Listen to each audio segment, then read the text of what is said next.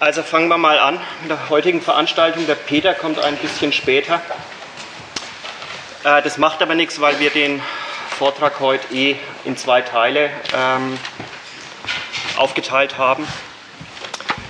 Ich werde den ersten Teil machen, wo es ums Demonstrationsrecht geht und was das für eine Zumutung für alle, äh, die Protest machen wollen, beinhaltet und wie die damit dann umgehen. Und der zweite Teil äh, wird die demokratische Öffentlichkeit, an denen dann die meisten Demos ja gerichtet sind, ähm, behandeln und auch da, wie die mit dem Protest wiederum umgehen, wie die den aufnehmen, die Medien, die Fernsehen, Presse und wie die Demonstranten dann darauf wiederum reagieren.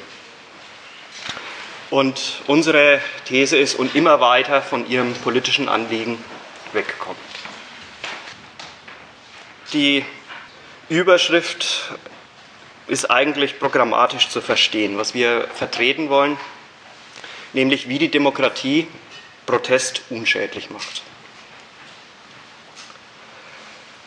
Ähm, ich habe mir überlegt, wenn es Verständnisfragen gibt, dass ich zu schnell spreche oder unverständlich rede, meldet euch gleich meldet euch einfach und dann wiederhole ich das noch oder ich versuche es anders zu formulieren. Ja, weil das Zeug soll verstanden werden. Ähm,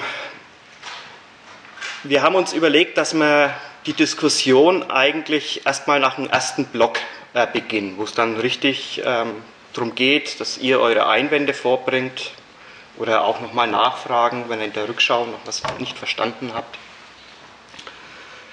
Ja, das sollte nicht allzu lange dauern. Also, das großartige Recht auf Versammlungsfreiheit. Wenn man mal ins Grundgesetz schaut, in den Artikel 8, Absatz 1, der heißt, alle Deutschen haben das Recht, sich friedlich und ohne Waffen zu versammeln. Das ist schon interessant, womit das Grundgesetz da rechnet friedlich und ohne Waffen. Offensichtlich rechnet das Grundgesetz damit, dass wenn sich empörte Bürger versammeln, sie sich bewaffnen könnten und gegen die herrschende Ordnung vorgehen. Und man muss ja auch sagen, so Unrecht hat da das Grundgesetz nicht.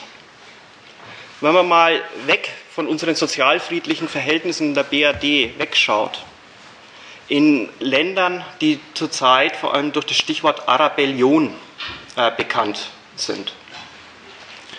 Da, was passiert da? Da versammeln sich empörte Bürger auf öffentlichen Plätzen und es wird ein Aufstand draus. Ja, dass da ein bewaffneter Bürgerkrieg draus wird, das mag noch einiges unterstellen.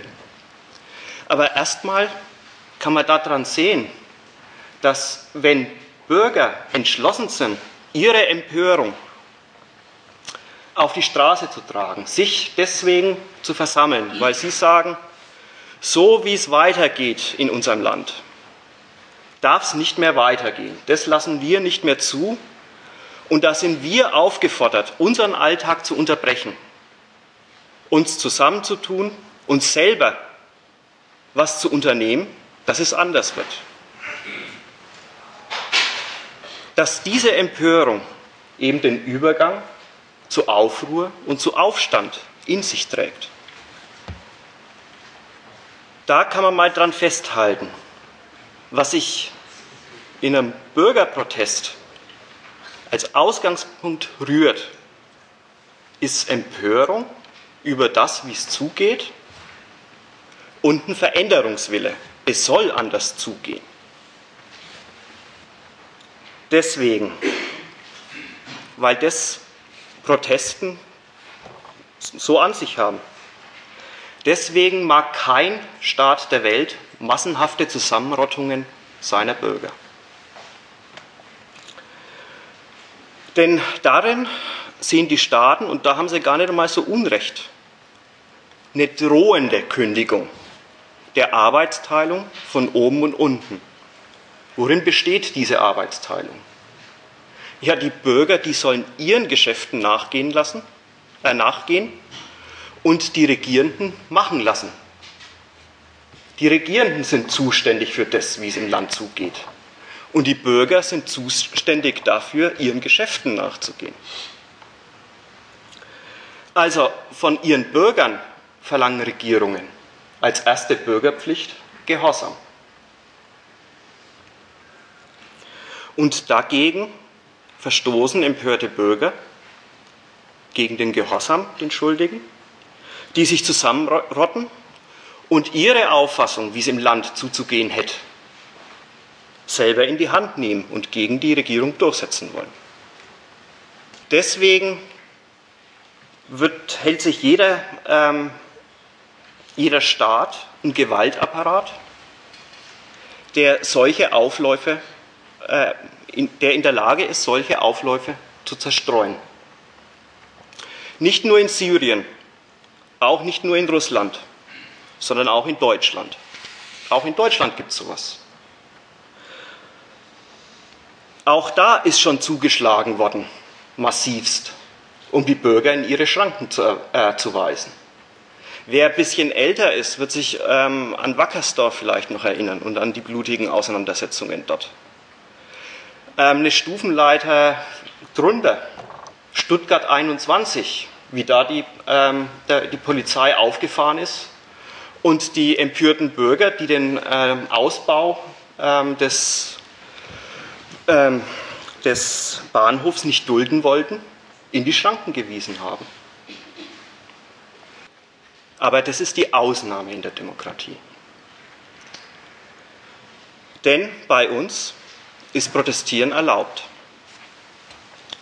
Und schon das bringt der Demokratie ein riesiges Lob ein. Muss man mal überlegen, das ist ein schönes Lob. Bei uns ist Protest erlaubt. Woran wird da gedacht? Naja, der wird nicht gleich niedergeknüppelt. Was unterstellt man da schon wieder der Demokratie?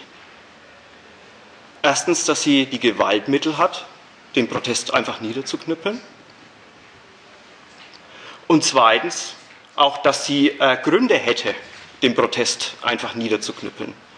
Denn man kann doch niemanden loben, dass er was unterlässt, äh, der das weder die Mittel dazu hat, äh, noch den Willen dazu hat, das zu tun, was er dann unterlässt. Also mich zu loben, dass ich einen Protest nicht zusammenknüppel, ist albern. Aber noch nach einer zweiten Seite ist dieses Lob zynisch. Nämlich im Verhältnis zu denen, äh, die den Protest vorbringen. Gelobt wird ja nicht die Demokratie, äh, dass der Protest erfolgreich ist. Also da treten unzufriedene Bürger auf und die können ihren Protest vorbringen. Das ist das Lob. Nicht, äh, dass sie ihren Protest durchsetzen können. Das wird nicht gelobt. Also, dem Lob ist selbstverständlich, dass es erstens Gründe für Protest gibt. Zweitens, äh, dass da selbstverständlich äh, nicht ähm, der Maßstab ist, ob diese Unzufriedenheit beseitigt wird oder nicht. Zurück zum Thema, weg von diesem Lob. In der Demokratie ist der Protest eben prinzipiell erlaubt, sofern er friedlich ist. Das friedlich betrifft aber nicht nur, dass die Protestierer nicht, sich nicht bewaffnen und Aufruhr unternehmen. Da hat die Merkel für unser Thema heute wieder einen schönen äh, Satz gesagt, heute Abend im Fernsehen.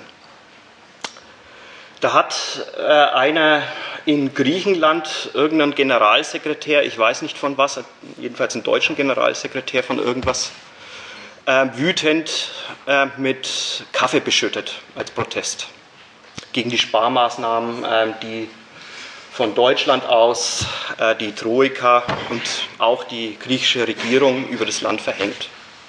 Was für einen Satz hat sie gesagt und den hört man ja oft in unserem Land. Gewalt ist kein Mittel der politischen Auseinandersetzung. Also es hat sich nur um Kaffee gehandelt. Ich weiß es nicht. Ich weiß es nicht. Aber so heiß, wenn der den auf der Demo dabei hat, kann der Kaffee nicht gewesen sein. ja, zumindest hat er die Thermosflasche nicht dem Typen auf die Rübe gehauen. Also ich weiß es nicht, wie heiß der Kaffee war. Äh, der Satz ist einfach, die Merkel errötet nicht, wenn sie den Satz sagt. Es, es wundert einen ja nichts. Sie, die hierzulande quasi die ähm, oberste Exekutorin des Gewaltapparats ist, sagt, Gewalt ist kein Mittel der politischen Auseinandersetzung. In Griechenland, wo gerade die Regierung gewaltsam ein äh, Verarmungsprogramm durchsetzt, ist Gewalt kein Mittel der politischen Auseinandersetzung. In Griechenland, wo die ähm, Demonstranten von, wenn sie sich an die Auflagen, zu, wozu wir auch gleich kommen werden, nicht halten werden, zusammengeknüppelt werden, ist Gewalt kein Mittel der politischen Auseinandersetzung. Kaffee ähm, jemanden mit Kaffee übergießen, das ist Gewalt. Und das darf kein Mittel der politischen Auseinandersetzung sein. Also, was ist denn der Maßstab von diesem keine Gewalt? Wann ist ein Protest friedlich? Naja, ich habe schon gesagt, wenn er sich an die Auflagen hält. Das Grundgesetz sagt es wieder so, für Versammlungen unter freiem Himmel kann dieses Recht, also dass man sich trifft ohne Waffen und friedlich, durch Gesetz oder aufgrund eines Gesetzes beschränkt werden.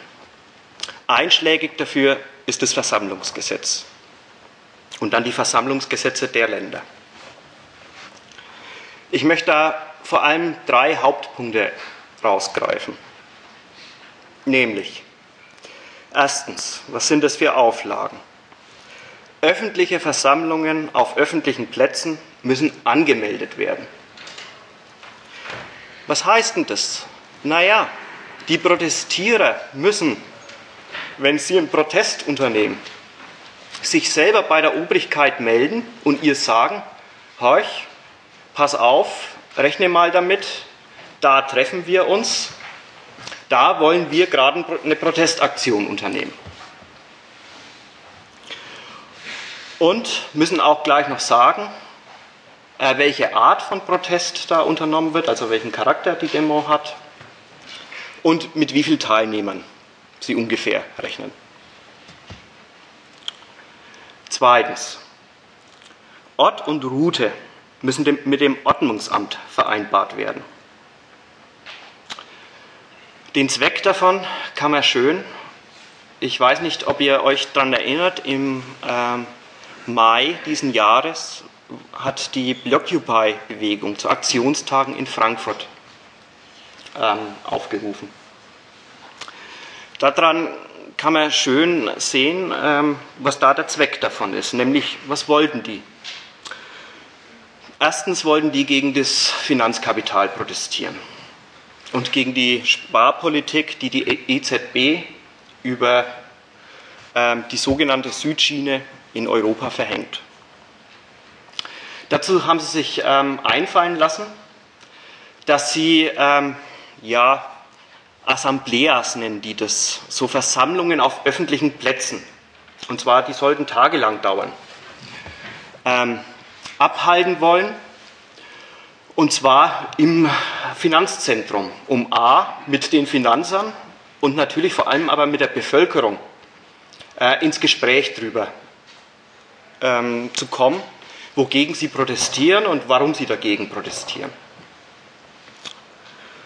Also was sie gegen, das, ähm, gegen die Finanzer haben. Und dann wollen sie noch eine Blockadeaktion ähm, am Vorplatz äh, der EZB machen, soweit ich das weiß. Das Ordnungsamt hat zu ihnen gesagt, ja, wir haben nichts dagegen, dass ihr ähm, gegen das Finanzkapital protestiert, dürft ihr schon. Aber auf öffentlichen Plätzen so Versammlungen abhalten, na, das macht, macht er nicht. Da stört er doch die öffentliche Ordnung. Ähm, geht doch lieber in Turnhallen. Und da könnt ihr euch treffen. Da kümmern wir, auch, äh, kümmern uns auch darum, dass ihr Turnhallen äh, kriegt. Und ja, wenn ihr dann unbedingt ähm, demonstrieren wollt und einen Platz irgendwo besetzen wollt, wir wüssten da einen Parkplatz jenseits außerhalb der Stadt, da könnt ihr ein bisschen rumlaufen äh, und da könnt ihr auch, ähm, den könnt ihr auch für ein paar Stunden dicht machen, haben wir nichts dagegen. Aber dass ihr ähm, quasi das ähm, Getriebe im ähm, Frankfurter Finanzzentrum unterbrecht, das geht nicht. Okay, was lernt man daraus? Das Ordnungsamt hat von den Protestierern verlangt, dass sie mit ihrem Protest die öffentliche Ordnung nicht stören sollen. Also gerade Protest, der darauf berechnet ist, die öffentliche Ordnung zu stören, um erstens auf ähm, das eigene Anliegen aufmerksam zu machen und zweitens vielleicht auch ein bisschen das zu stören, wogegen man gerade etwas hat. Also jetzt in dem Fall ähm, das Getriebe der Finanzwelt. Na, das dürfen Sie nicht. Das sollen Sie akzeptieren und höher als Ihr eigenes Anliegen, als Ihren Protest ähm, einschätzen. Der dritte Punkt, Protest darf keine gleich- oder höherwertigen Rechtsgüter verletzen. Auch da ist, sind diese Blockupy-Aktionstage auch eine Lehrstunde. Denn die Geschichte ging weiter. Ähm, die, Protest, die Blockupy-Isten oder Blockupy-Aktionisten, weiß nicht, äh, wie man die richtig benamst, sind nämlich vor Gericht gezogen und haben da folgenden interessanten Bescheid bekommen. Ja, ja, ähm, euer Recht auf Versammlungsfreiheit und Demonstrationsfreiheit, das ist schon zu achten. Aber auch ihr müsst, müsst was beachten, nämlich die Gewerbe- und Berufsfreiheit.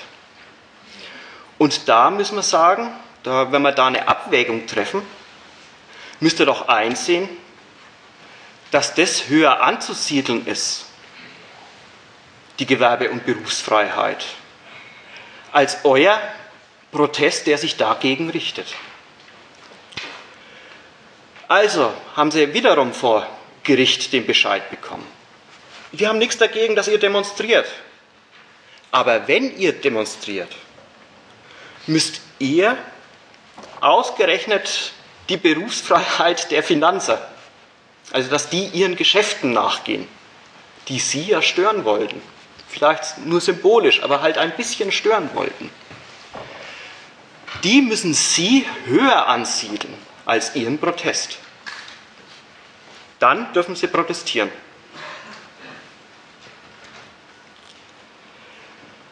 Also, Schluss draus aus diesem Auflagenwesen. In und mit den Auflagen erhebt der Staat den normalen Gang der Dinge zum Maßstab dafür, dass die Protestierer protestieren dürfen. Also der normale Gang der Dinge gegen ein Stück von dem, ja, die Protestierer was haben. Deswegen stehen sie doch auf, weil sie sagen, so wie es jetzt läuft, passt es uns nicht.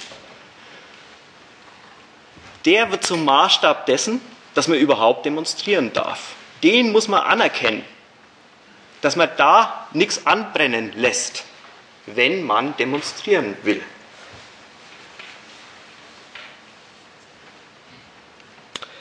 Insofern sind mit dem Demonstrationsrecht Protestierer aufgefordert, ihre Kritik am Kritisierten zu relativieren und sich für die Durchsetzung ihres Anliegens für unzuständig zu erklären. Sie dürfen nichts unternehmen, was den Gang der Dinge stört.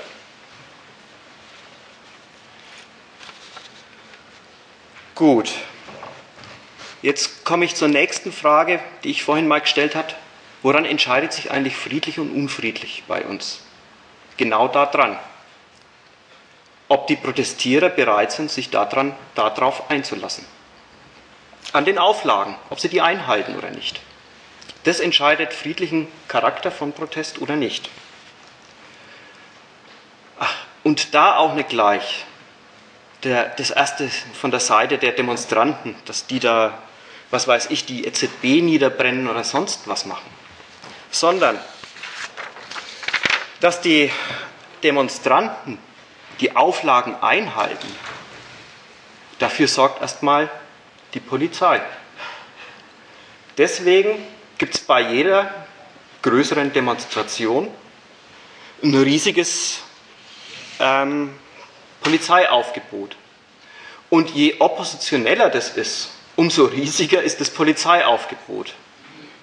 Oft, das habe ich schon öfters erlebt, denkt man fast, das sind mehr Polizisten als Demonstranten.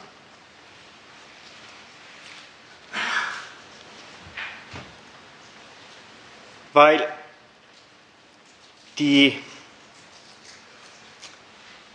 Polizisten die bereiten sich darauf vor, halten sich vielleicht erstmal im Hintergrund oder wenn sie sagen, ja, ja, da kennen wir schon unsere Pappenheimer, bei denen ähm, äh, rechnen äh, wir damit, dass die gegen Auflagen verstoßen, nicht so sehr im Hintergrund, sondern äh, begleiten dann oft äh, die, Demos, die Demo im Spalier.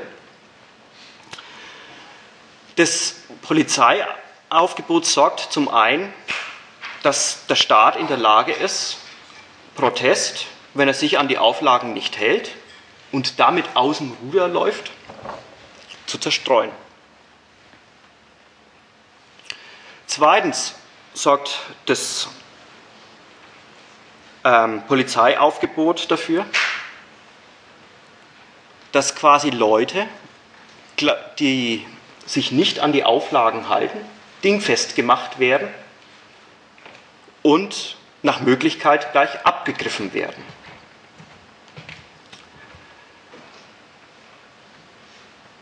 Deswegen gibt es zum einen das Vermummungsverbot.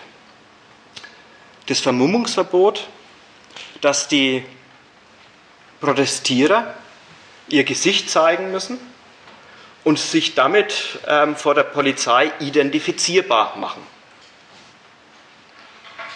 damit die Polizei eben, du hast was gemacht, dich kann ich gleich rausgreifen.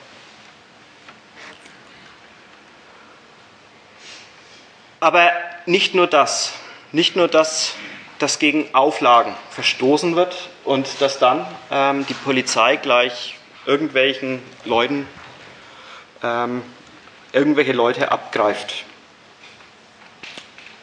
Jetzt kommen wir auf den Punkt vom Anfang. Eine bestimmte Abteilung der Polizei ist immer anwesend und filmt. Filmt die Demo. Das ist auch nicht gleich der erste Gedanke. Auch das natürlich. Da wird dokumentiert, wenn ähm, da irgendwie eine Straftat oder ein Verstoß gegen die Auflagen passiert worden ist. Selbstverständlich, auch das. Das wird dokumentiert. Aber zweitens, weil da muss es gar nicht groß zum großartigen Verstoß von Auflagen kommen. Der Staat will einfach wissen, wer da schon wieder was gegen die Verhältnisse hat. Wer da schon wieder Protest anzumelden hat und mit seiner Unzufriedenheit auf die Straße geht. Das will er wissen. Und das wird mit Filmen festgehalten.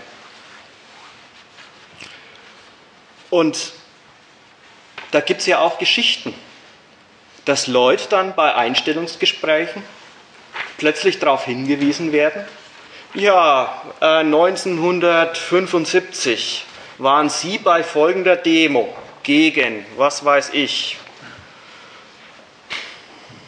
die Notstandsgesetze, die waren ein bisschen früher, aber ist ja egal, gegen das bayerische Hochschulgesetz, gegen den Kapitalismus, gegen den Staat von Kapital. was weiß ich, da waren Sie dabei. Ja. Und dann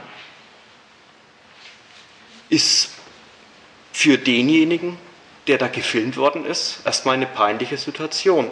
Weil da hängt am Ende dran, ob er überhaupt eingestellt wird oder ob ihm das zum Vorwurf gemacht wird, Sie haben für, die, für den Job die nötige staatsdienliche Einstellung nicht, was wir dokumentieren können mit unserem Film. Okay. Also, der Verstoß gegen Auflagen, der entscheidet über friedlich oder Gewalt, gewaltbereit oder gewaltträchtig. Was kann man aus dem Auflagenwesen insgesamt lernen? Der demokratische Staat, der mischt sich so schnell nicht in den Inhalt von Protestaktionen ein. Ja, das sind die Ausnahmefälle, wo mal eine Demonstration wegen volksverhetzenden Inhalt verboten wird. Aber das passiert nicht so schnell. Aber durch sein Auflagenwesen neutralisiert der Staat den Veränderungswillen, der doch in Protesten drinsteckt. Und je oppositioneller eine Demo ist, desto peinlicher wird auf die Einhaltung von den Auflagen geschaut, desto mehr müssen die akzeptieren, wenn sie sich überhaupt rühren wollen, sich an die Auflagen zu halten. Und an dieser Bereitschaft, sich an die Auflagen zu halten, sortiert dann der Staat die Demonstrationen aus, also gegen welche er dann vorgeht, welche er dann beendet oder welche er dann eben durchgehen lässt. Also, fassen wir nochmal zusammen. Das habe ich jetzt schon öfters gesagt. Denen, die auf die Straße gehen, wird abverlangt, dass sie mit ihrer Demonstration zugleich demonstrieren, indem sie sich an die Auflagen halten, dass sie sich für die Durchsetzung ihres Anliegens nicht zuständig wissen. Was wird dann eigentlich aus ihrer Kritik, die sie bei Demonstrationen vorbringen? Ihre Empörung, ihr Wille, da muss was anders werden. Was wird aus dem? Ja, von dem müssen sie Abstand nehmen. Da müssen Sie sagen, es muss sich zwar verändern, was verändern, aber dafür sind nicht wir zuständig, sondern andere. Ja, wer denn? Ja, die, die, de, die Verantwortungsträger im Land, die die Zuständigkeit haben. Die Regierung. So wird aus ihrem Protest von seiner praktischen Seite ein Appell an die Regierung, dass sie sich doch des Protests bitteschön annehmen möge und was verändern möchte im Sinne der Protestierenden.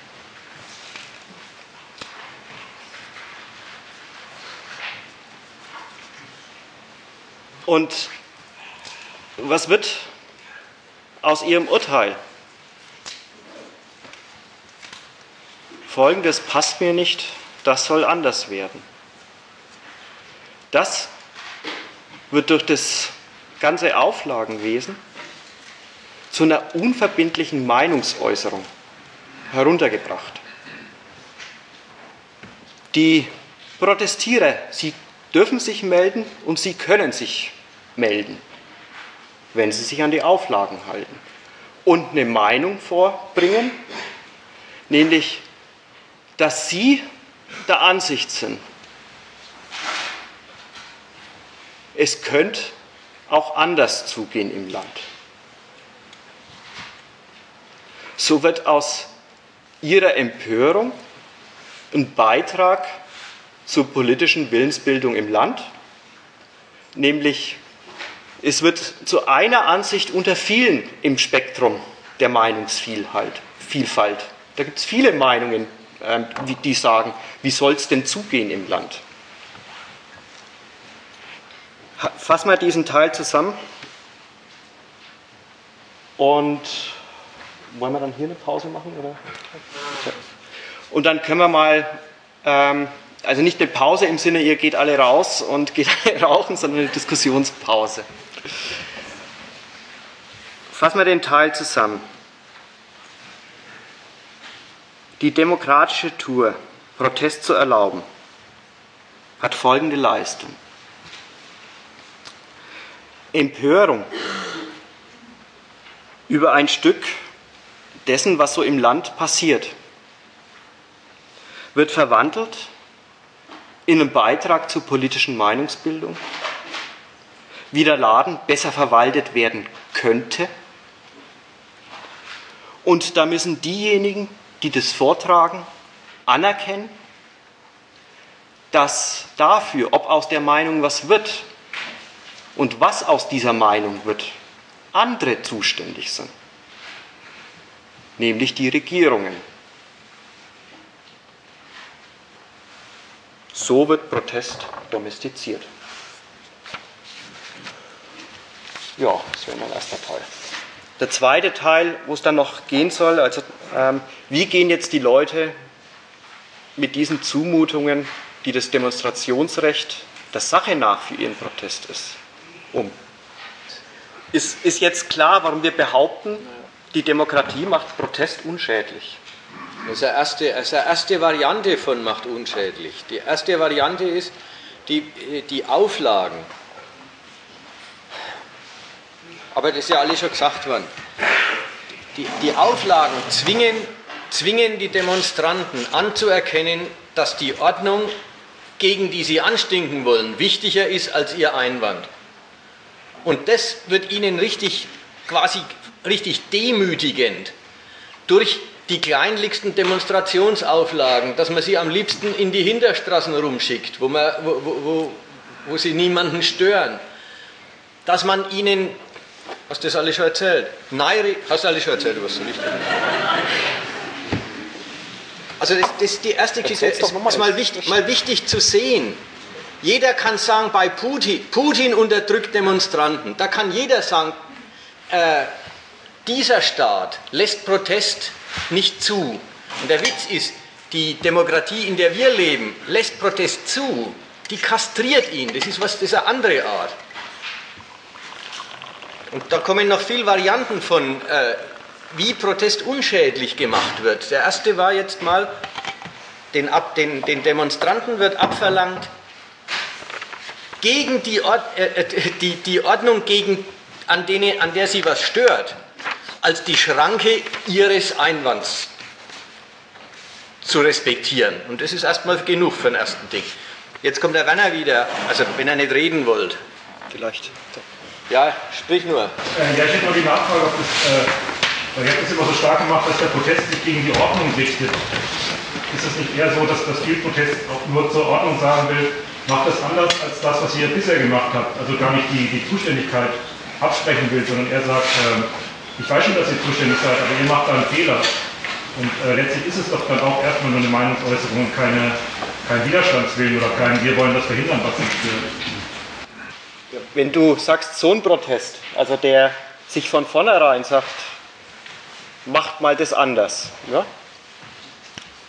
Auf der einen Seite versteht er sich selber schon als Meinungsäußerung, hast du recht. Aber auf der anderen Seite, das, dass sie meinen, sie müssen aufstehen und dafür eintreten, das bleibt doch. Weil von selber passiert es offensichtlich nicht, also sind Sie der Meinung, sondern da müssen Sie sich einsetzen. Sie müssen Druck machen, äh, dass da was anderes passiert. Man darf nicht vergessen, also wenn, wenn jetzt äh, äh, quasi demokratisch gut gebildete Demonstranten sich schon gleich als eine gehobene Form von Meinungsäußerung einführen, mag sein. Aber man darf dabei nicht vergessen, denkt mal, was für Riesenhürde es für, für, für den Menschen ist, dass er seinen Alltag unterbricht und sagt, ich muss jetzt demonstrieren gehen. Alle, die für Demonstrationen aufrufen, übrigens egal, ob es die Gewerkschaft ist oder ob es mal äh, eine Drittweltbewegung ist, die für äh, Hungerhilfe irgendwo wirbt, jeder weiß, wie schwer es ist, dass die Leute ihren Alltag unterbrechen. Und im Alltag, da haben die Menschen das, jetzt sagen wir mal, staatlich gewünschte Normalverhältnis. Sie gehen ihren Interessen im Rahmen des Rechts nach und die Regierung sagt, was es Recht ist ändert es, korrigiert es und so weiter. Normalerweise, das ist das normale Verhältnis. Wenn einer sagt, ich kann das nicht mehr mit ansehen, ich kann, ich, kann dem nicht mehr, ich kann die Dinge nicht mehr laufen lassen, ich muss auf die Straße gehen, dann meint er schon, es läuft irgendwas ziemlich schlimm schief. Der meint nicht, er hat auch eine Meinung, wie viele eine Meinung haben. Er meint, seine Meinung ist jetzt wichtig, seine Meinung ist entscheidend und, sagt der Werner gerade schon, auf seine Meinung oder was er meint, das nötig ist, achten die Organe, die doch für die Verwaltung des Allgemeinen da sind, von selber jedenfalls überhaupt nicht. Ja, und jetzt wollte ich noch unterstützen, weil ähm, der Protest geht ja gerade nicht davon aus, dass die gewählten, von Bürgern gewählten Politiker die Sache in deren Sinne machen. Ja? Weil wenn das der Fall wäre, ja, dann würde man sagen, okay, man hat gewählt und dann ist die Sache ja in Ordnung, sondern gegen das, was die Politik macht, ja, äh, ist jeder irgendwie, der sagt, er geht auf eine Demo. Weil von der sieht das halt nicht erledigt, was er will. Man muss ja nicht gleich anbringen als Systemgegner. Das ist gar nicht die Behauptung gewesen. Ja, sehr richtig.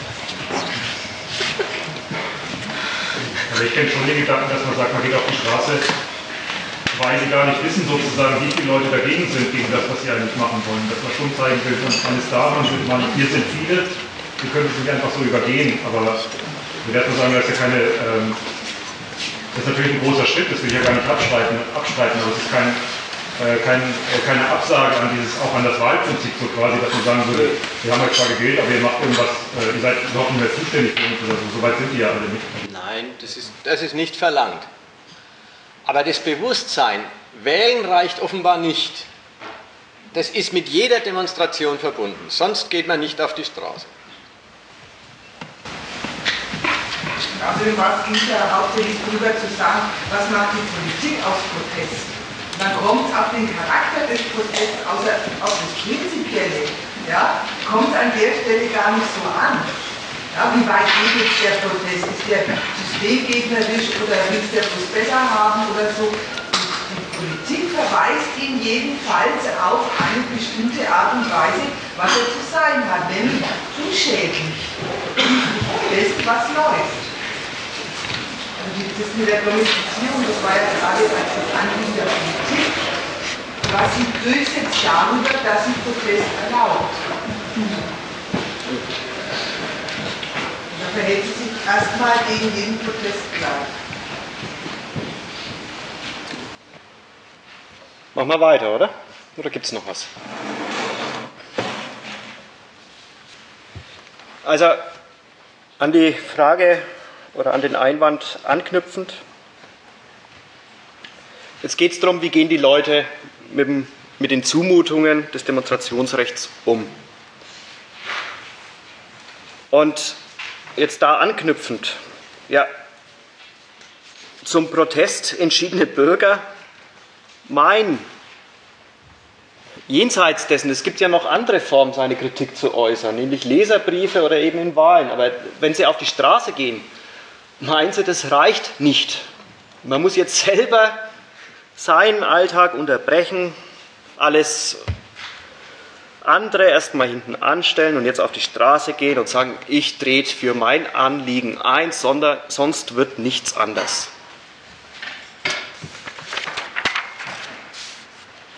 Also durch öffentliche Auftritte und Aktionen wollen sie ihrem Anliegen auf die Sprünge helfen. Jetzt werden sie von der Staatsmacht damit konfrontiert, dass sie ihren Protest eben nur als kollektive Meinungsäußerung ähm, vorbringen dürfen und eben sich da drin ihren Protest an dem, was sie kritisieren, relativieren. Und das kriegen die Demonstranten selbstverständlich auch mit. Wenn man sich mal so vorstellt, wie Demos ablaufen, da treten sonst sehr brave, vielleicht auch freundliche Bürger sehr grimmig und entschlossen auf. Mit, ich kenne das von so Kettenbildungen. Da tritt man ein bisschen militant auf. Dann bei Studenten, und ich glaube, das gab es wohl woanders auch, war das sehr beliebt, dass man stehen bleibt und dann plötzlich losrennt, so wie eine Herde den Eindruck erweckt. Von Gewerkschaften kennt man das, die sind immer mit Trillerpfeifen unterwegs. Erwachsene Menschen gehen auf die Straße und ähm, sind mit Trillerpfeifen unterwegs. Wieso das? Wieso, mach, wieso werden solche Formen gemacht? Naja, die Demonstranten wollen damit unterstreichen, mit ihrem Auftreten, dass sie ihre Meinungsäußerung nicht bloß als Meinung verstanden haben wollen, sondern als eine Ansicht, auf die es ankommen soll. Das wollen sie mit ihrem persönlichen Auftreten unterstreichen. Also, was sie da, was sie mitbekommen und wogegen sie sich ein Stück weit zu wenden versuchen, ist, dass sie vom Staat her, sie dürfen ihre Meinung vorbringen, wenn sie ähm, es akzeptieren, das ist halt eine Meinung unter vielen. Jetzt lassen die sich einerseits darauf ein, andererseits wollen sie unterstreichen, aber auf unsere Meinung, da kommt es doch drauf an. Und das zeigen wir dadurch, wie wir ähm, durch die Straßen marschieren. Zweite Sache von so Protesten, von so Demos, was man auch so kennt. Demonstranten machen sich ein Spiel draus, von der Route abzuweichen. Jetzt denkt man, mein Gott, ob jetzt die den Frauentorgraben durchmarschieren und dann mal kurz, ähm, was weiß ich, zum Gewerkschaftshaus äh, gehen. Entscheidet sich jetzt da groß was dran? Dann wird versucht, der Verkehr, den Verkehr lahmzulegen. Man weicht von der vorgesehenen äh, Route ab und stellt sich auf eine Kreuzung, damit äh, es ein bisschen einen Verkehrsstau ähm, gibt. Haben die jetzt wirklich was dagegen, dass da Leute Auto fahren? Dann das beliebte Instrument, das Katz-und-Maus-Spiel mit der Polizei, wenn die Demo vorbei ist, spontan Demos an verschiedenen Stellen. Wir demonstrieren weiter. Warum macht man das? Was ist da der Gedanke dabei? Was ist da der Sinn dabei? Naja, die Leute haben bemerkt, dass das Demonstrationsrecht mit seinem Auflagenwesen ihnen äh, zur Auflage macht, dass sie keine große Störung der öffentlichen Ordnung sein dürfen. Ja, und dagegen wollen sie sich ein bisschen wenden. Nicht die Ordnung untergraben, also nicht, dass das jetzt wieder falsch verstanden wird, aber halt doch ein wenig mehr Aufmerksamkeit äh, erregen, als bloß in Nebenstraßen äh, so eine Latschdemo, wie das dann verächtlich heißt, zu veranstalten. Andere sollen darauf aufmerksam gemacht werden und dazu gehört, dass man die ein bisschen bei ihrem alltäglichen Geschäft stört. Deswegen auch ähm, Verkehrsblockaden. Selbstverständlich ist das dann auch berechnet auf das, was dann der Peter noch erzählen will, auf die Öffentlichkeit. Weil man möchte dann in den Meldungen kommen. Oder zumindest die Autofahrer sollen sich fragen, warum äh, war jetzt da eigentlich ein Verkehrsstau. Jedenfalls, dass andere auf ihr Anliegen aufmerksam gemacht werden. Dann weitere Formen die es beim Demonstrieren so gibt. Blockupy. Überhaupt der Gedanke mit diesen Besetzung der, diese, dieses Platzes da vor der EZB. Dann, wenn man sich an die Castor-Transporte erinnert, da ketten sich Leute auf irgendwelchen Zuggleisen an und in einer ganz raffinierten Weise, sodass man das nicht so einfach ähm, ähm, entfernen kann. Oder Sitzblockaden. Beliebt bei, wenn es um die Verhinderung von irgendwelchen Nazi-Aufmärschen geht. Man versucht äh, als Gegendemonstrant zu verhindern, dass die marschieren können, indem man einfach ihnen ihre Routen blockiert.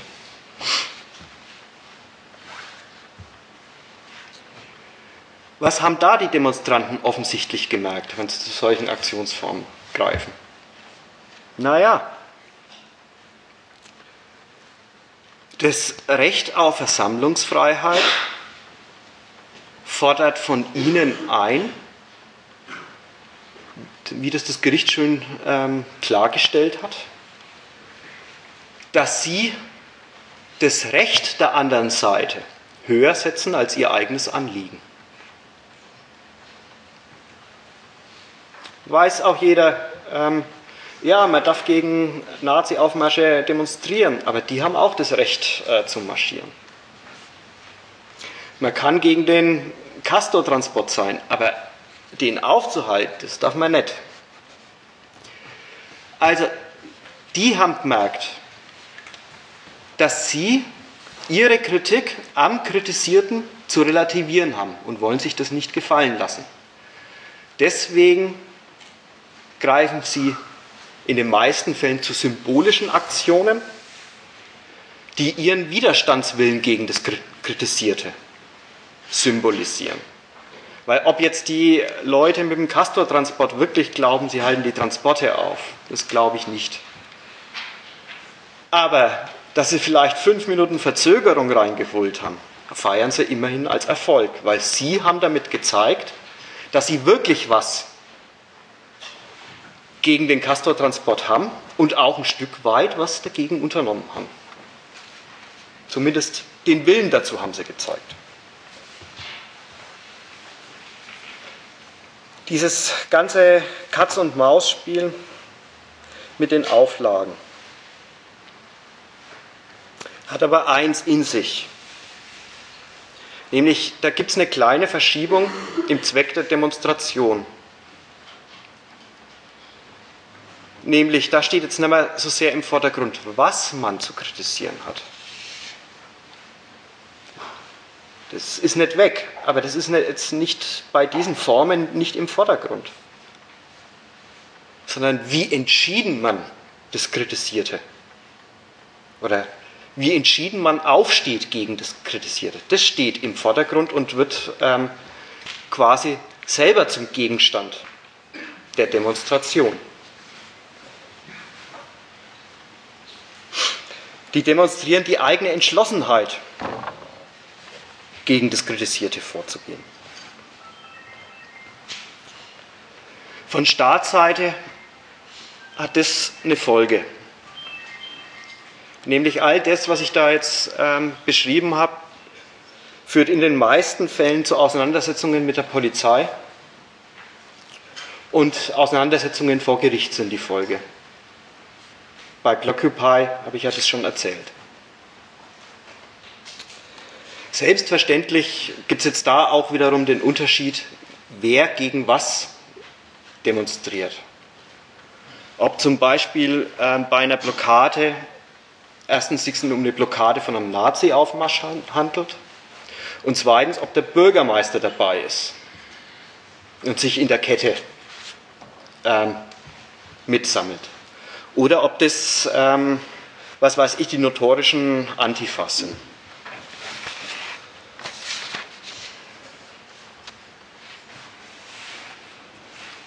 Aus den Auseinandersetzungen vor Gericht und mit der Polizei folgen jetzt aber wieder ein paar Übergänge, ein paar Schlüsse, die die Demonstranten machen. Nicht alle, manche. Und da möchte ich als erstes die Autonomen zu den Autonomen Wort verlieren. Die bemerken, dass im Demonstrationsrecht und mit den ihm, ihm verordneten Schranken eine Neutralisierung von ihrem politischen Willen liegt. Das bemerken die. Ihr Schluss daraus, das brauchen wir uns nicht gefallen zu lassen. Das brauchen wir uns nicht bieten zu lassen. Wir zeigen, dass wir einen politischen Willen haben. Wie? Indem sie bewusst gegen, gegen die Auflagen, gegen die Schranken verstoßen und die Auseinandersetzung mit dem staatlichen Gewaltapparat bei den Demonstrationen suchen. Und damit zeigen, dass sie sich nicht unterkriegen lassen.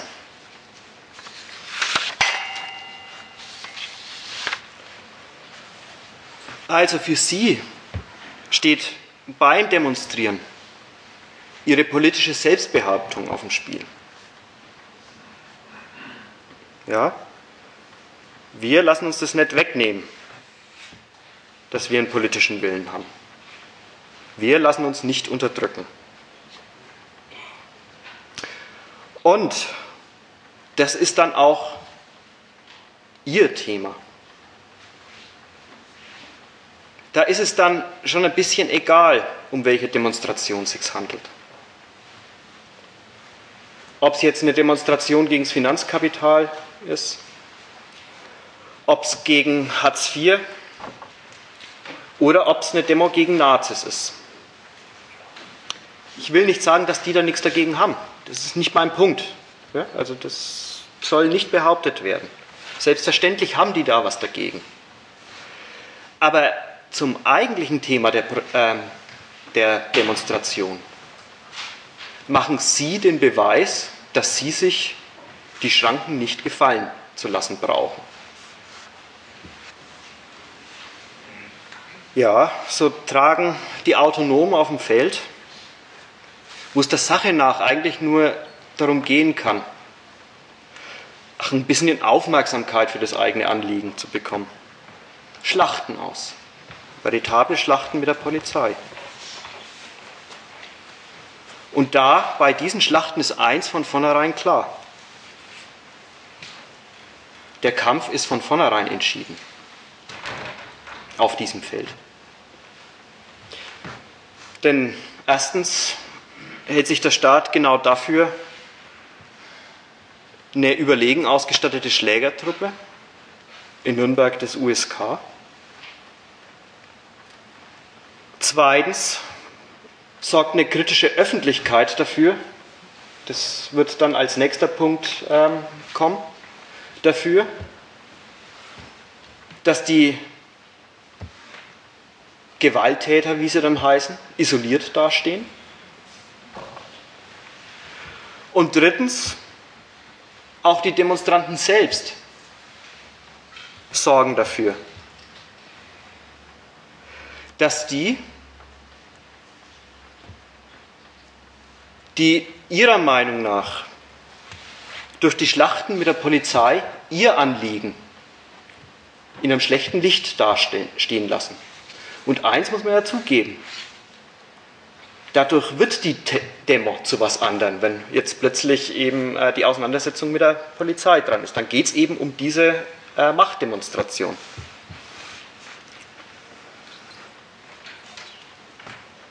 Dass sie selber schauen, sich von den Autonomen fernzuhalten, also die zu isolieren. Also, bei dieser ersten Gruppe, bei den Autonomen, der Kampf gegen die Auflagen wird selber zum Zweck.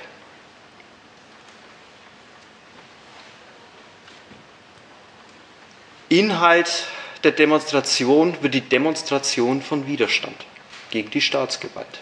Das ist jetzt der neue Inhalt des Demonstrierens.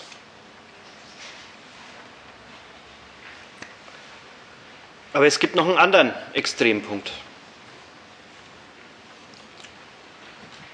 Ähm, auch bei dieser Blockupy-Bewegung waren die unterwegs, nämlich die im Bewusstsein dessen, dass sie doch mit ihrem Protest im Recht sind, dem Staaten Selbstwiderspruch vorwerfen, wenn der ihren Protest einschränkt oder gar unterbindet, was ja da äh, teilweise passiert ist. Der Staat verstoßt nämlich ihrer Meinung nach gegen seine eigenen Prinzipien, nämlich gegen die Demonstrationsfreiheit. Und das ist doch ein Gütesiegel ihrer Meinung nach der Demokratie. So passiert das Absurde, dass Demonstranten als eigentliche Hüter des Demonstrationsrechts auftreten, gegen den Staat. Sie sind gegen den Staat die eigentlichen Hüter des Rechts zu demonstrieren. Und für das Grundgesetz demonstrieren, das gerade die Abservierung ihres Protests kodifiziert. Gerade das, was wir vorher gesagt haben, da wird, da wird Protest unschädlich gemacht. Genau dieses Grundgesetz halten sie hoch.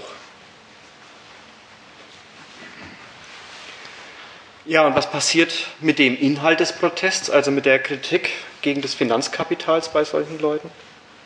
Ja, auch den haben sie längst dem Recht untergeordnet, überhaupt demonstrieren zu dürfen.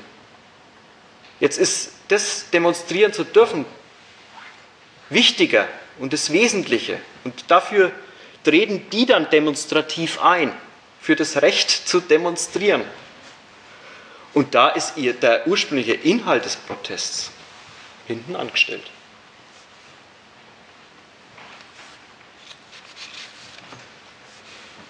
Okay, zwischen diesen beiden Extremen gibt es andere, die sich gegen den staatlichen Vorwurf verteidigen, Gewalttäter oder der Sumpf davon zu sein. Die haben eine doppelte Kritik. Einerseits kritisieren sie die, staatlichen, äh, die Entscheidung der staatlichen Behörden als überzogen. Na, wir haben doch gar nicht im Sinn, Gewalt auszuüben. Das hätte es nicht gebraucht. Wegen uns hätte es das nicht gebraucht. Wir sind friedlich. Schön Dämmerspruch, wir sind friedlich, was seid ihr? Auf der anderen Seite distanzieren sie sich vom schwarzen Block und sagen, mit denen wollen wir nichts zu tun haben. Was machen die? Die versuchen ihren Protest dadurch als berechtigt, als legitim zu erweisen, dass sie ihren den friedlichen Charakter des Protests beteuern und die Friedlichkeit zum Gütesiegel ihres Protests machen. So argumentieren diese Leute gegenüber der Öffentlichkeit wie vor Gericht. Wir waren es nicht. Wir haben nichts Schlimmes im Sinn. Wir wollen keine Gewalt ausüben.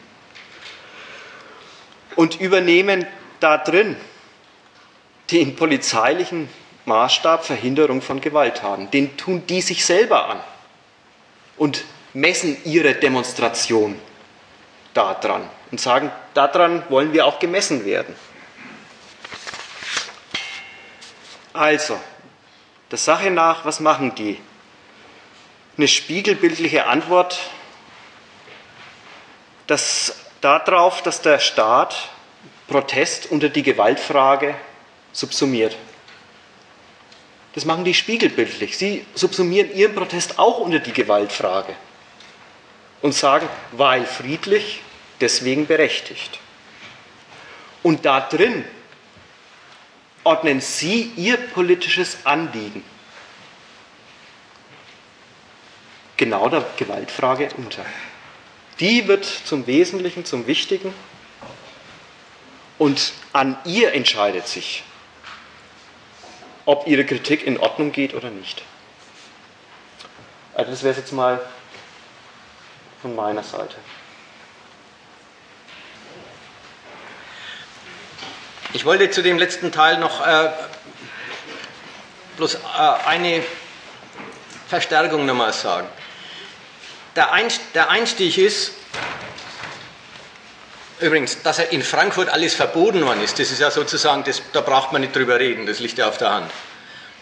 Interessant ist, was passiert, wenn es erlaubt wird, es demonstrieren. Da haben wir jetzt den Fall, oder da haben wir nicht den Fall, sondern das ist das Allgemeine, worüber die ganze Zeit geredet wird. Es wird erlaubt unter Auflagen. Und jetzt kommt der Punkt, und die Demonstranten merken, dass die Auflagen die Aufforderung, also dass die Auflagen den Status des Protests definieren. Die Auflagen definieren den Protest zur Meinungsäußerung. Das heißt ja gar nicht, ihr müsst sagen, es ist bloß Meinung. Die dürfen Parolen tragen, wie sie wollen. Die müssen nicht sagen, es ist bloß Meinung. Es ist von Ihnen aus sowieso nicht bloß Meinung. Sie meinen ja, das muss jetzt passieren, was Sie wollen. Und, jetzt gibt, und die Auflagen werden verstanden als, das definiert euren Protest zurück zu einer bloßen Meinung. Und genau das merken alle und genau das finden sie, äh, ja, das finden sie die Zurückweisung dessen, worum es ihnen geht. Und deswegen gibt es in jeder Demo den Stachel, dass man sich auch nicht an die Auflagen hält. Also das muss man erstmal ernst nehmen und noch jenseits jetzt von bestimmten Übergängen. Es gehört zu jeder Demo, dass man sich gegen das Kreuzbrave, das einem abverlangt wird, wehrt. Das ist fast nicht zu vermeiden. Und da war vorhin das Beispiel, die allerbilligste Weise, sich dagegen zu wehren, ist, was die Gewerkschaften machen. Auch die machen nicht einen stummen Schweigemarsch, sondern die nehmen Trillerpfeifen und machen erstmal so viel Krach, wie sie können. Das muss man sehen. Das ist, auch das ist, es ist doch nicht bloßer Meinung. Und noch ehe ich daran denke, Sie wollen den Verkehr aufhalten, damit andere es kapieren, noch vorher ist es, wir machen was, wir, wir wollen stören, weil unser Zweck nicht eine bloße beliebige Geschichte ist, die man auch ignorieren kann, sondern weil unser Zweck ein praktischer ist. Und jetzt kommt jetzt schon der erste, die erste kleine Absurdität rein. Es wird demonstriert, dass der Wille ein praktischer ist. Das, aber das ist quasi, da kann man den Leuten keinen Vorwurf daraus machen, das ist sozusagen die, die, die, die Not, in die sie durch das, äh, durch, die, durch, die, durch das Arrangement gebracht werden. So, dann kommen die Übergänge. Kleine Verstöße, dann die Übergänge eben zu denen, die überhaupt als Selbstbehauptung ihres, ihres praktischen Willens draus machen. Und es ist wichtig, das ist, man kann bei den autonomen Demos, da kann man nicht eine Kalkulation auf Wirkung zur, zur Ursache machen, sondern die merken die Kujonierung ihres Anliegens durch die Demonstrationsauflagen und machen sich jetzt einen neuen Zweck, nämlich sich nichts gefallen lassen. Der neue Zweck heißt beweisen, demonstrieren, durchsetzen, dass man es praktisch meint. So, und dann, das war jetzt nach beiden Seiten hin gesagt, dann tun sich die Demonstranten eine Verschiebung an. Die einen verschieben es in Richtung, man kämpft mit der Polizei und das Anliegen, wegen dem er demonstriert hat ursprünglich, ist vergessen oder unwichtig. Die anderen lassen sich den Themenwechsel aufzwingen wegen der Verbote, die ihrem Anliegen äh, äh, gemacht werden und Einschränkungen, lassen sich den Themenwechsel aufzwingen, dass sie für das, fürs Demonstrieren dürfen demonstrieren. Da ist man auch weg vom ursprünglichen Thema. Gut, und die dritten, das waren die, die in der Mitte sind, die die, äh, die, die machen auch das mittlere Spiel. Sie ringen darum, dass die Demo doch genehmigt wird. Sie ringen darum, dass man doch zur EZB hin darf. Und alles, und alles das ist auch nicht vorwerfbar, das ist nicht das Problem. Die, die ringen darum, dass sie mit ihrem Anliegen äh, durchkommen und gehen vor die Gerichte und wollen genehmigt kriegen, was ihnen verboten werden soll. Und vor den Gerichten muss man halt irgendwas sagen. Da muss man sagen, das ist ein Recht, das man hat und so weiter. Und das ist auch okay, das macht man eben. Aber was anders ist, ob man mit, mit den Argumenten, die man vor Gericht sagt, damit man darf, ob man mit den Argumenten Politik macht und dann wirklich an die Öffentlichkeit geht und sagt, das ist unser Recht. Vor Gericht muss man so ein Zeug erzählen, klar, man muss sich auf Gesetze berufen, wenn man sagen will, ich möchte dürfen.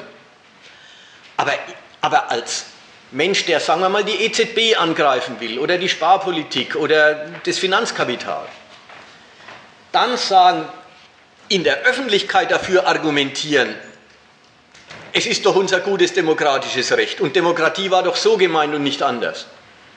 Ist nicht bloß eine Themenverschiebung, sondern es ist auch peinlich. Das Ringen um Erlaubnis zum, zum öffentlichen Argument machen. Gut, das war soweit, so gut. Jetzt kommt ein neuer Block, ein, neue, ein neuer Komplex. Nämlich, der neue Komplex ist der,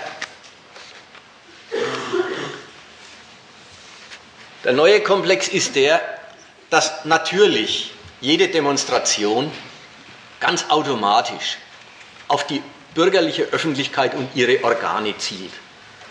Die paar Passanten, an denen man wirklich vorbeikommt, und manchmal sind die Demonstrationsauflagen ja derart, dass man über Nebenstraßen geleitet wird und man kommt dann gar nicht zu arg vielen vorbei. Die paar, die paar Passanten, die machen es die machen's nicht aus. Also zielt die Demonstration darauf, dass man sich die Medien als Multiplikator des eigenen Anliegens nützlich macht.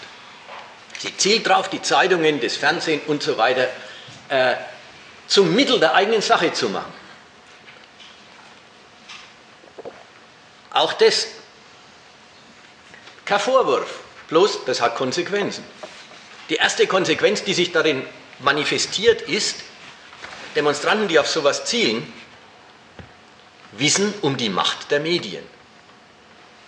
Da ist ja echt was dran. Wenn die Zeitungen und das Fernsehen eine Demonstration bemerken, dann ist sie was. Und wenn sie sie nicht bemerken, dann existiert sie für die Nation nicht. Es stimmt ja wirklich, wenn es die Zeitungen ignorieren, dann war es nichts. Diese Macht der Öffentlichkeit, die muss man für sich nutzen. Man will die zum Hebel machen, um Öffentlichkeit für die eigene Sache herzustellen. Das hat aber auch die andere Seite. Dann liefert man sich denen aber auch aus. Dann hängt man aber auch dran, was, ob die, was aus der eigenen Sache, also ob die Medienleute, was aus, der eigenen Demonstrations, aus dem eigenen Demonstrationsanliegen machen wollen. Und die Medienleute haben da zwei Gesichtspunkte, was sie bemerken und nicht bemerken. Und das eine ist Masse. Viele. Immer schön. Viele ist halt in der Demokratie ein Argument. Übrigens ganz egal, ob die vielen an Scheiß vertreten oder was Vernünftiges. Viele ist ein Argument, weil echt viele sind auch echt viele Wähler. Das ist ein Argument, sowas gilt schon mal was. Und das Zweite ist, die Medien bemerken und ignorieren Demonstrationen, je nachdem, wie gut Ihnen die Demonstrationen in die nationale Problem- und Aufgabenlage hineinpasst.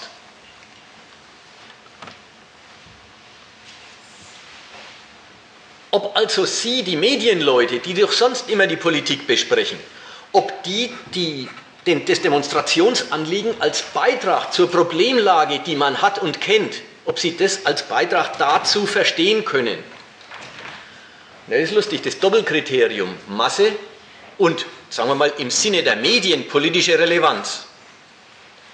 Zwei Gesichtspunkte, die das an sich haben, dass sie gegeneinander substituierbar sind. Wenn die politische Relevanz, die die Medien dem Anliegen zuschreiben, hoch ist, reichen ganz wenig Demonstranten. Umgekehrt, umgekehrt. Wenn das Anliegen des Demonstranten vertreten für die Presse nicht erkennbar ist als Beitrag zu den Problemen und Lösungsversuchen oder Lösungssucherei des Gemeinwesens, dann können sehr viele Demonstranten sehr wenig ausmachen. Daher kommt jetzt der, äh, der, die demokratische Sitte und Unsitte, dass die Veranstalter, die Polizei und die Presse Demonstrationsteilnehmerzahlen quasi routinemäßig hoch und runter rechnen. Immer sagen die Teilnehmer, die Veranstalter, es waren viele, die Polizei sagt, es waren wenige und die Medien sagen manchmal viele, manchmal wenige, je nachdem, ob sie die Sache groß machen wollen oder klein machen wollen. In Nürnberg kann man ziemlich sicher sein, dass die Nürnberger Nachrichten, wenn die Gewerkschaften was auf die Beine stellen, erst die Mai-Sachen und so weiter, die Gewerkschaften rechnen die zuverlässig hoch. Äh Quatsch, die, die NN rechnet die Gewerkschaften zuverlässig hoch. Andere rechnet sie runter. Weil eben die Doppelbedeutung Masse, ja, wenn es Masse ist, muss man es auch gelten lassen. Äh, dann hat man umgekehrt, wenn man das, die, das Anliegen gelten lassen will, dann sieht man schon auch gar gleich gar keine Masse.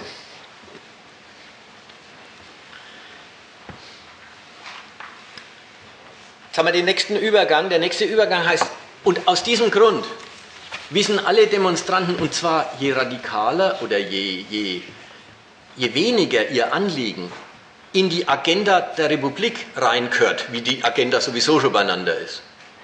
Je weniger das der Fall ist, desto mehr wissen die Demonstranten um die Gefahr des Ignoriertwerdens.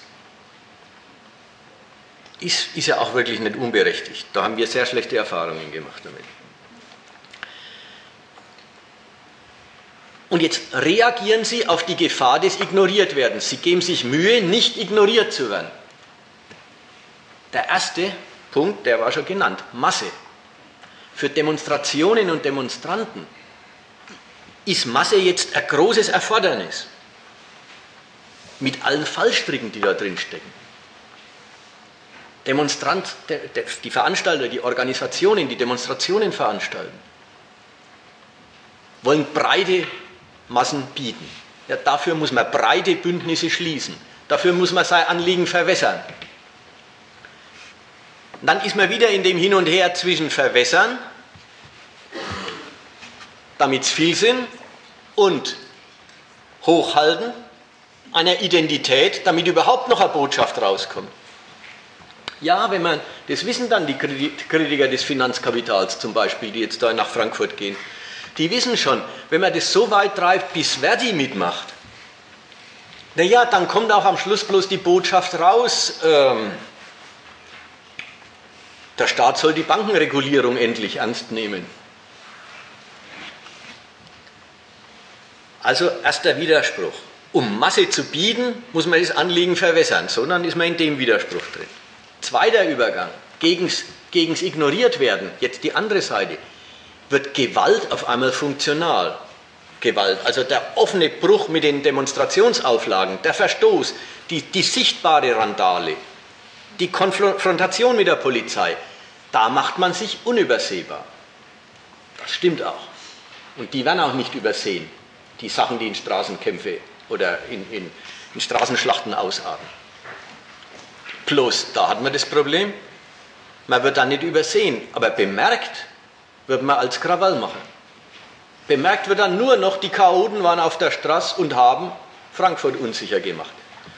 Es ist dann gar kein Rechtstransportmittel der Sache mehr, weil, die, weil die, ganze, das ganze, die ganze Problembetrachtung von der Presse, die man ja sich zum Mittel machen wollte, heißt, diese furchtbaren Typen äh, tja, haben mal wieder die Stadt unsicher gemacht. Es gibt aber noch viel mehr Übergänge, die alle aus dem, aus dem Widerspruch rauskommen, dass man merkt, dass man sich den, den, den eigenen Rechnungen der Presse ausliefert und selber doch die Presse sich zunutze machen will. Der Übergang jetzt, die Demonstration selber quasi pressefreundlich zu gestalten, ist ein neuer Schritt. Ein dritter nach in meiner Ordnung. Der dritte Schritt heißt, man muss, damit man bemerkt wird, Bilder produzieren, die Pressefotografen mögen. Es muss dem Bedürfnis, was Interessantes, einen Hingucker zu produzieren, dem Bedürfnis muss entsprochen werden. Daraus folgt, oder sagen wir als, als erstes Beispiel, Greenpeace ist ein Meister da drin.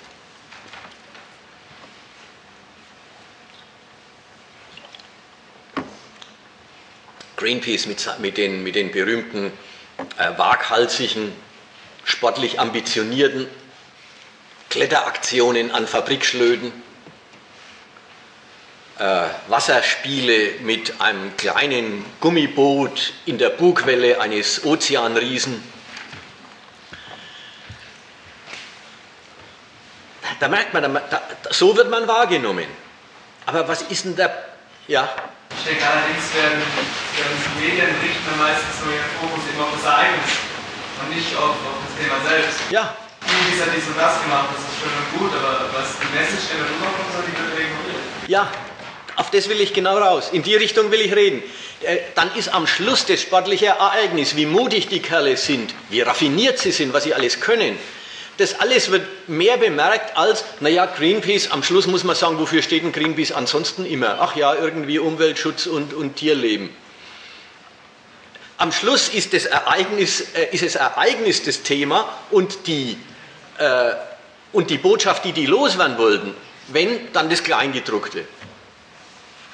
Ja, das, in die Richtung wollte ich.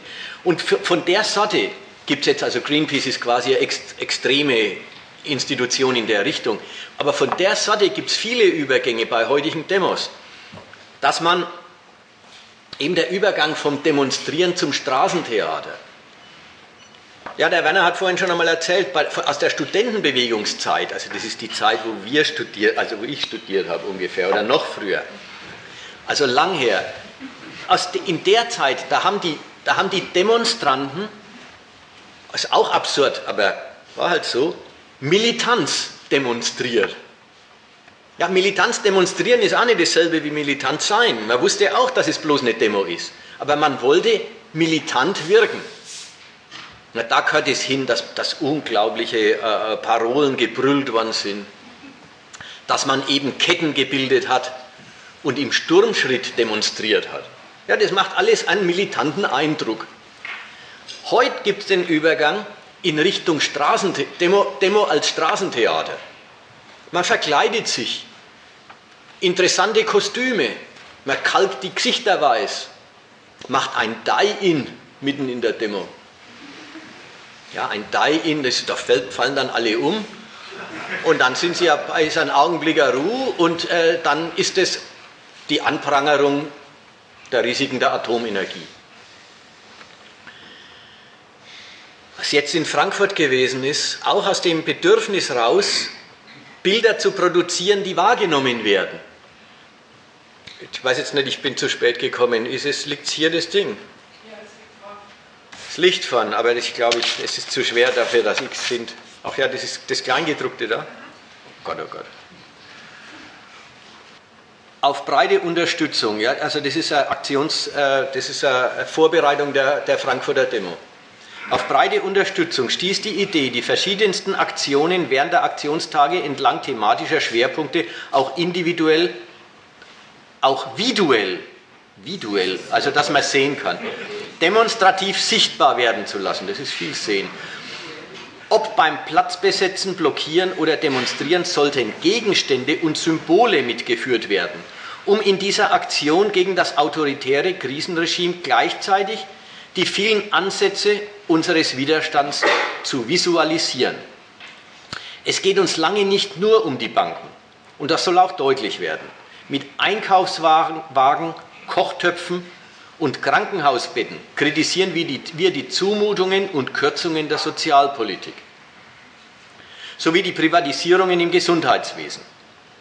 Papppanzer symbolisieren die Militarisierung der Gesellschaft und stellen den Zusammenhang von Krieg und Krise her. Aber den Papppanzern viel abverlangt.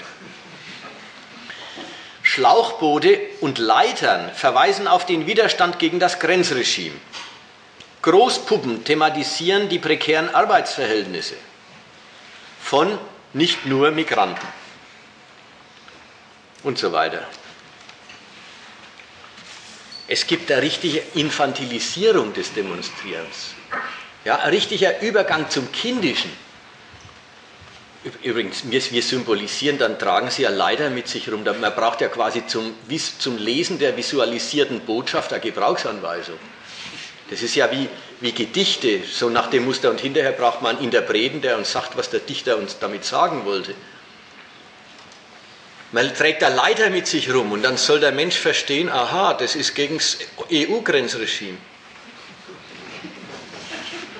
Oder ein, Bettgestell und das ist gegen den, den Abbau der Betten im Gesundheitswesen und so weiter und so weiter.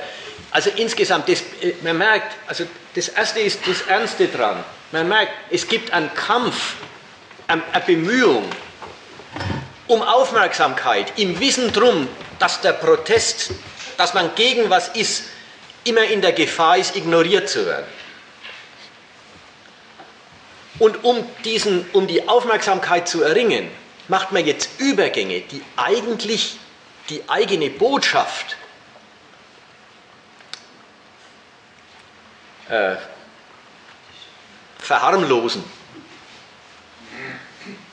Am Schluss, ist de, am Schluss demonstriert man, dass man fantasievoll ist und nicht verbiestert.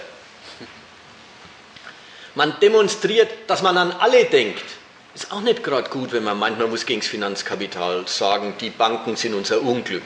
Dann hinterher sagen, und übrigens auch noch die Gesundheitspolitik und auch noch die Schulpolitik und auch noch den Einwanderern geht es schlecht.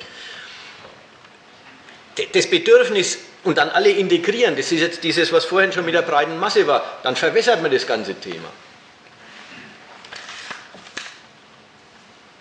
Also die Verharmlosung des eigenen Anliegens, um es populär zu machen. Auch ein interessanter Kampf. Jetzt, wie reagieren eigentlich die Angesprochenen drauf? Die Medien, die doch die Botschaft transportieren sollen. Die Medien, die sich zum Sprachrohr und Multiplikator des eigenen Anliegens machen sollen. Wie reagieren sie darauf? Naja, die sind sich ganz sicher, dass sie sich nicht zum Lautsprecher von irgendwelchen dahergelaufenen Unzufriedenen machen sondern sie sind sich sicher, dass nicht sie sich instrumentalisieren lassen von Demonstranten, sondern dass sie die Demonstrationen instrumentalisieren für ihre Sache. Wissen um ihr Macht und führen sich als demokratische Zensurinstanz auf. Wenn sie schon die Institution sind, an der es hängt, ob für die Nation der Aufruhr überhaupt existiert hat oder nicht, dann sind die auch die, die darüber entscheiden, und zwar nach ihren Gesichtspunkten. Ob es den Auf, Aufruhr und welchen es gegeben hat.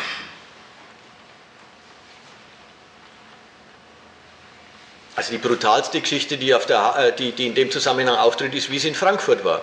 Da hat die Presse einfach wochenlang vor der Demo gesagt, jetzt kommen die Chaoten und machen die Stadt unsicher, Bürger verrammelt eure Türen, Bürger am besten geht er über, über dieses Wochenende äh, in Urlaub. Die Stadt wird unbrauchbar. Also richtig, die Presse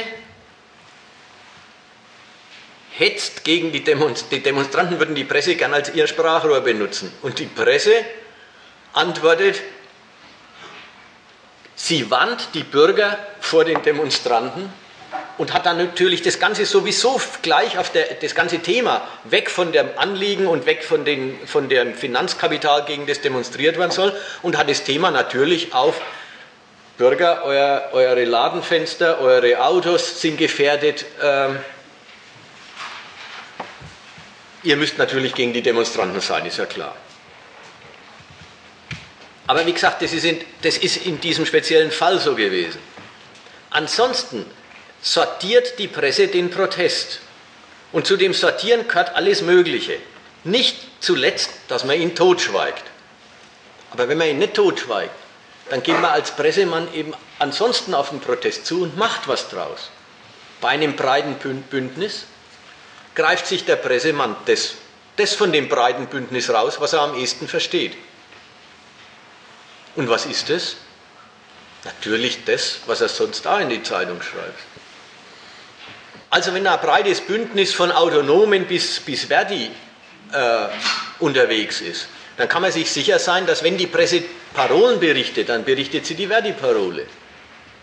Und dann, ist die, dann hat die Presse letzten Endes die ganze große Demo zum Mittel des Wichtigmachens des Verdi-Standpunkts oder des Standpunkts, den sie sowieso vertritt, gemacht.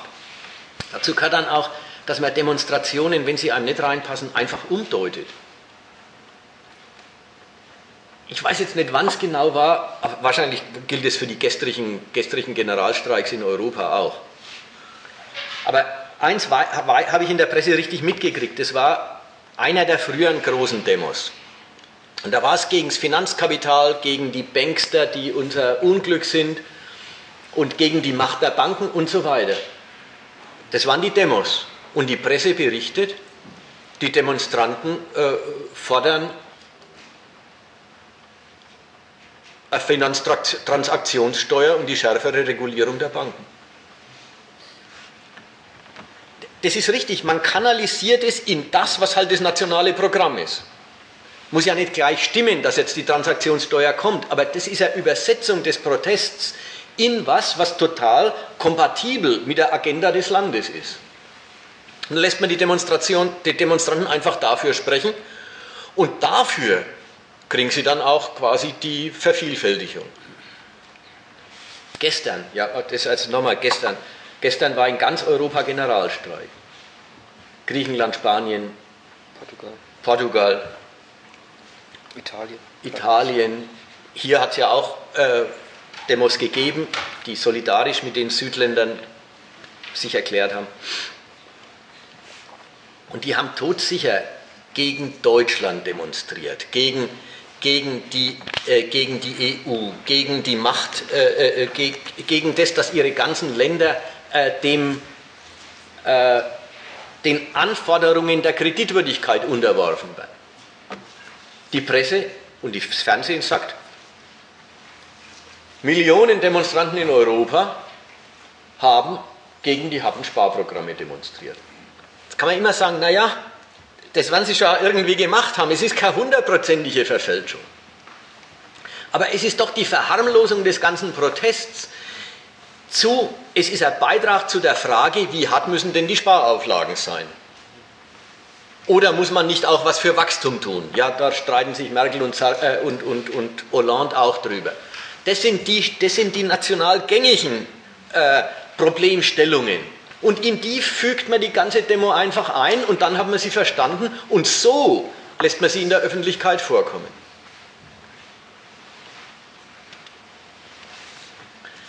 Damit kommen die Medien ihrer wahren Aufgabe durchaus nach, nämlich der Vermittler zwischen oben und unten, zwischen Volk und Politik zu sein.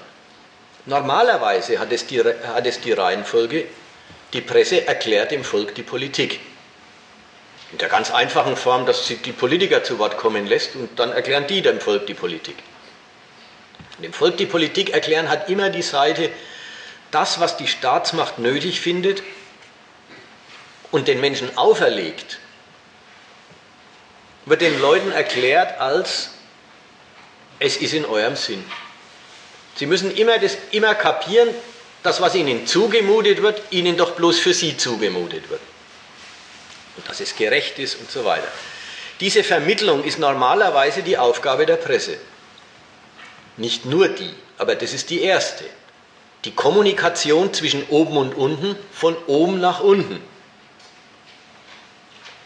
In dem Rahmen ist dann auch die andere Seite fällig, nämlich die Presse kontrolliert die Politik. Da hat unten noch lang nichts mit zu tun. Die Bürger lesen das dann oder kriegen es im Fernsehen gesagt. Die Presse kontrolliert die Politik, nämlich sie stellt sich auf den Standpunkt der von ihr gerade dem Volk erklärten Aufgaben, dem guten Sinn der Politik und prüft dran, ob die Politiker ihren Pflichten nachkommen.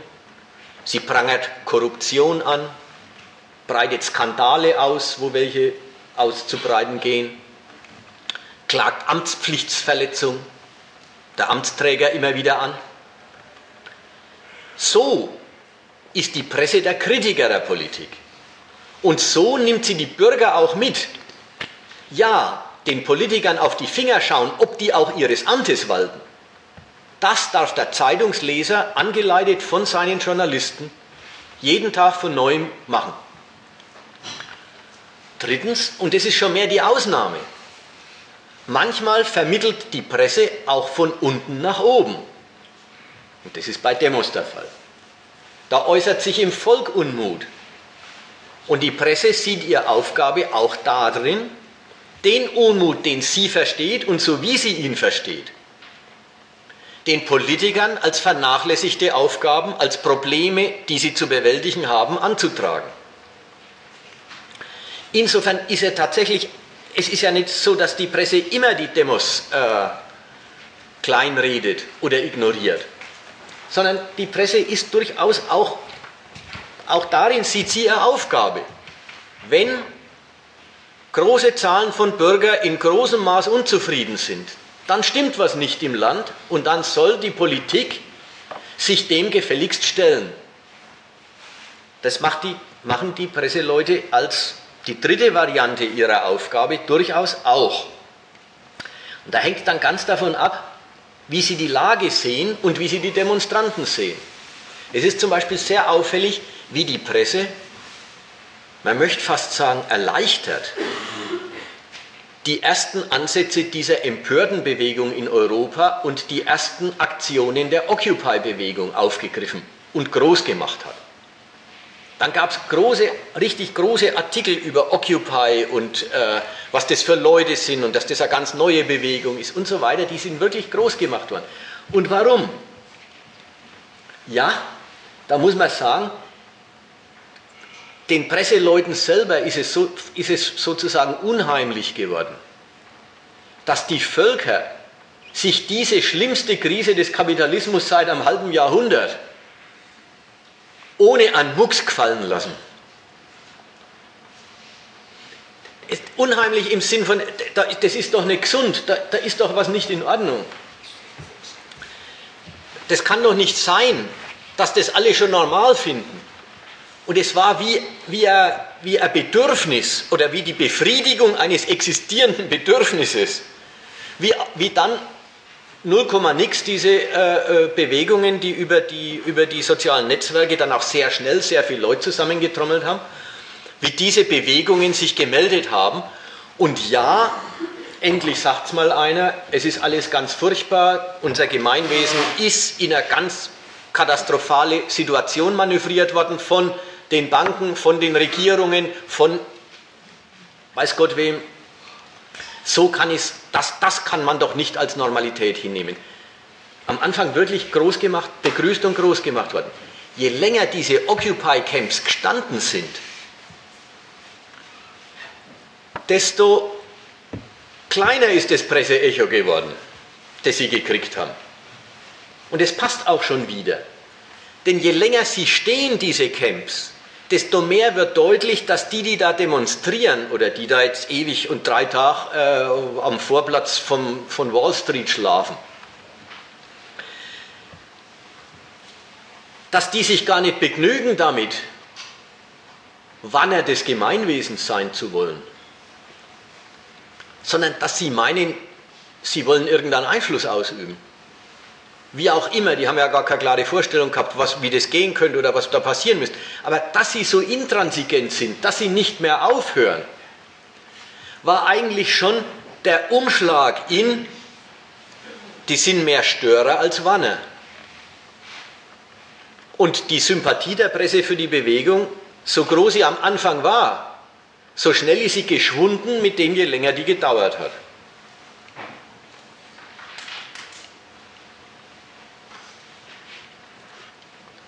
Bei diesem großen Kommunikationsprozess, den die Öffentlichkeit organisiert zwischen oben und unten, zwischen den Trägern der Staatsmacht und den Regierten. Bei diesem großen Kommunikationsprozess, der wirklich, der, der ist die tägliche Presseleistung. Bei dem Kommunikationsprozess bleiben die Zuständigkeiten beider Seiten voll erhalten. Ja, es soll eine Kommunikation sein. Die oben sollen schon hören, was die Leute, wo die Leute der Schuh drückt.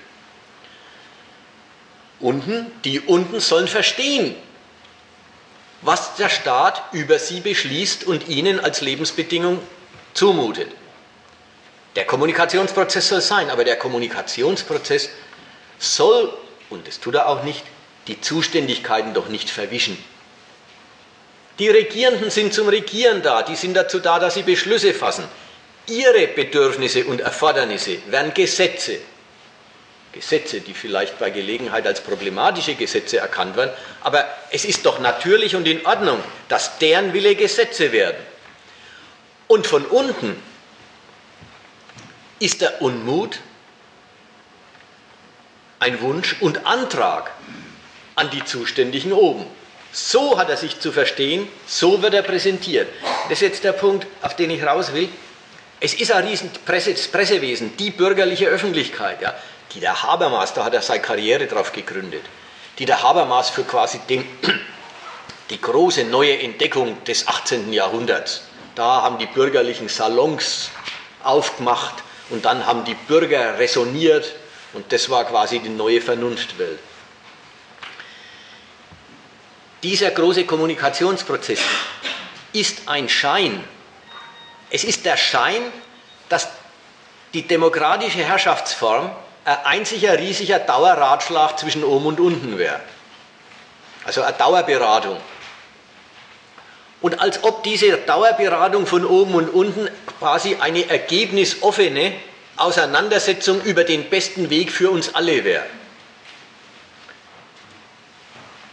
Den Schein inszeniert die Presse, den lebt sie. Kann inszenieren kann man gar nicht gut sagen, weil beim Inszenieren bräuchte es einen Impresario, der weiß, dass es eine Inszenierung ist. Das macht die einfach. Der Kommunikationsprozess ist der organisierte Schein, dass die demokratische Herrschaftsform ein einziges Beratungswesen wäre. Ich sage jetzt das deswegen so ausführlich, weil ich auf eins raus will, nämlich auf dieser Ebene des Scheins ist, ob sie will oder nicht, auch jede Demo angesiedelt. Die Demos sind, sie zielen darauf, die Institution, die diesen Schein organisiert, zu beeindrucken. Diese Institution, die bürgerliche Öffentlichkeit, auf die Seite der Demonstranten zu ziehen, zum Mittel des Transports des, Demo, des, des, des Demonstrationsarguments oder des, dessen, was die Demonstranten halt gerade ärgert und wogegen sie was sagen wollen, sie zum Mittel dieser, äh, dieser Verbreitung dieses Standpunkts zu machen. Und sie sind unvermeidlich Element und werden zum Element in diesem Ding verwurstet, in diesem, in diesem Schein. Mache ich noch einen Satz, dann mache ich erstmal Schluss. Es gab einen italienischen Kommunisten in der Zwischenkriegszeit, dann im Zweiten Weltkrieg, ich weiß gar nicht, ist er irgendwie im Gefängnis gewesen, wie, es ihm weiter ergangen ist, weiß ich nicht. Der hieß Antonio Gramsci. Und der Gramsci wird noch heute unter Soziologen und unter manchen Linken ziemlich hochgehalten. Und zwar für den Spruch, es wäre die Aufgabe der Linken, eine Hegemonie auf dem Feld der öffentlichen Meinung zu erringen. Und das wäre die Vorbedingung für alles Weitere.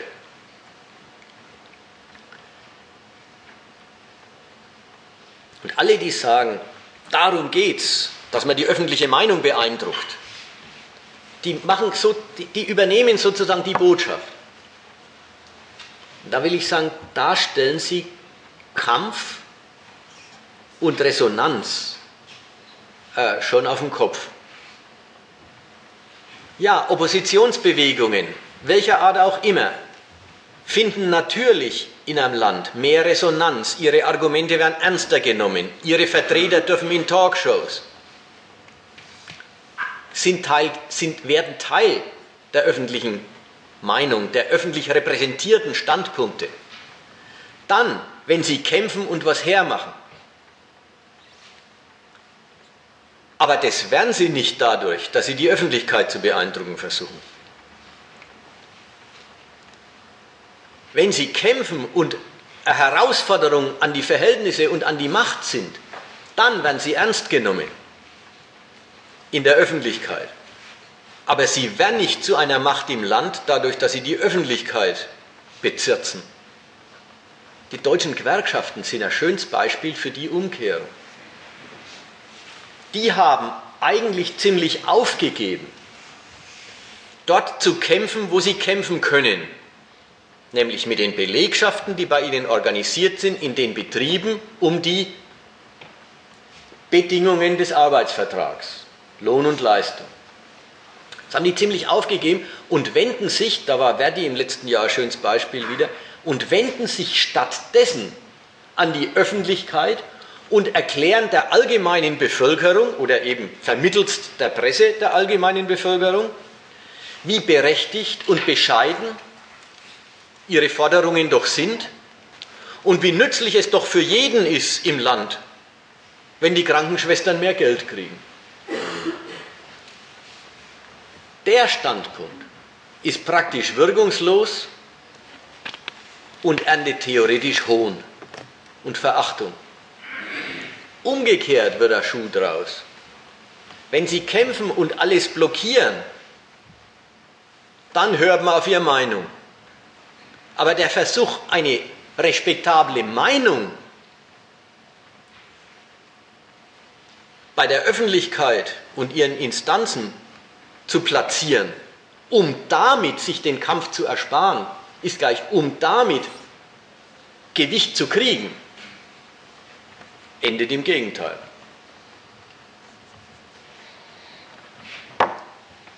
Da war jetzt das war jetzt alles wieder, äh, wieder eine Vermischung. Zum Teil war es das Thema, natürlich will jede Demonstration die Öffentlichkeit beeindrucken. Und was bleibt ja auch übrig? Die paar Passanten, an denen man vorbeikommt, die, die machen das Kraut nicht fett. Also man will das. Um das zu erreichen, sind lauter Übergänge nötig, die schon wieder Abstriche am Demonstrationszweck verlangen.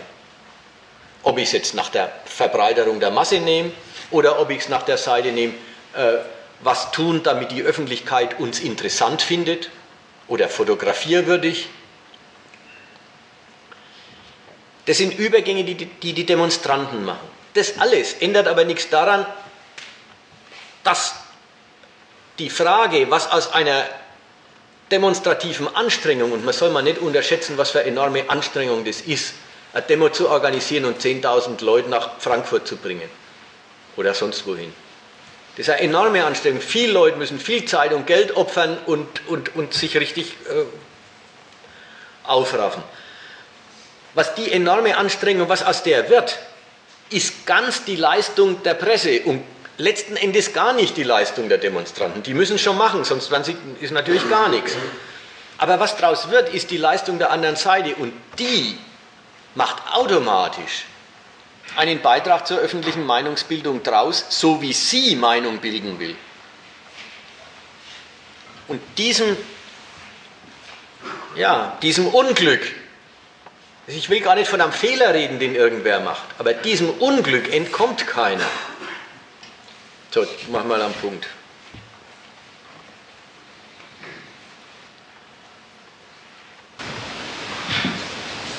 Ähm, ich habe das jetzt noch nicht ganz verstanden. Kannst du das nochmal wiederholen äh, inwiefern organisiert die Presse den Schein äh, der Vermittlung von unten nach oben? Oder wie muss ich das sagen? Die erste Hälfte ist ja gar kein Rätsel. Die Presse, also die, ich will es erstmal sagen, die Presse, die Medien sind ein einziger riesiger Kommunikationsprozess zwischen Staat und Volk. Das organisieren die gar nicht im Staatsauftrag, dann werden sie Propagandaministerium und so und dann weiß jeder, das ist, das ist quasi parteiisch für den Staat. In der Demokratie sind es besondere politische Standpunkte, manchmal einfach Geschäftsinteressen von Leuten, die mit Zeitungen Geld verdienen. Die machen das frei und nicht im Staatsauftrag. Aber was machen sie?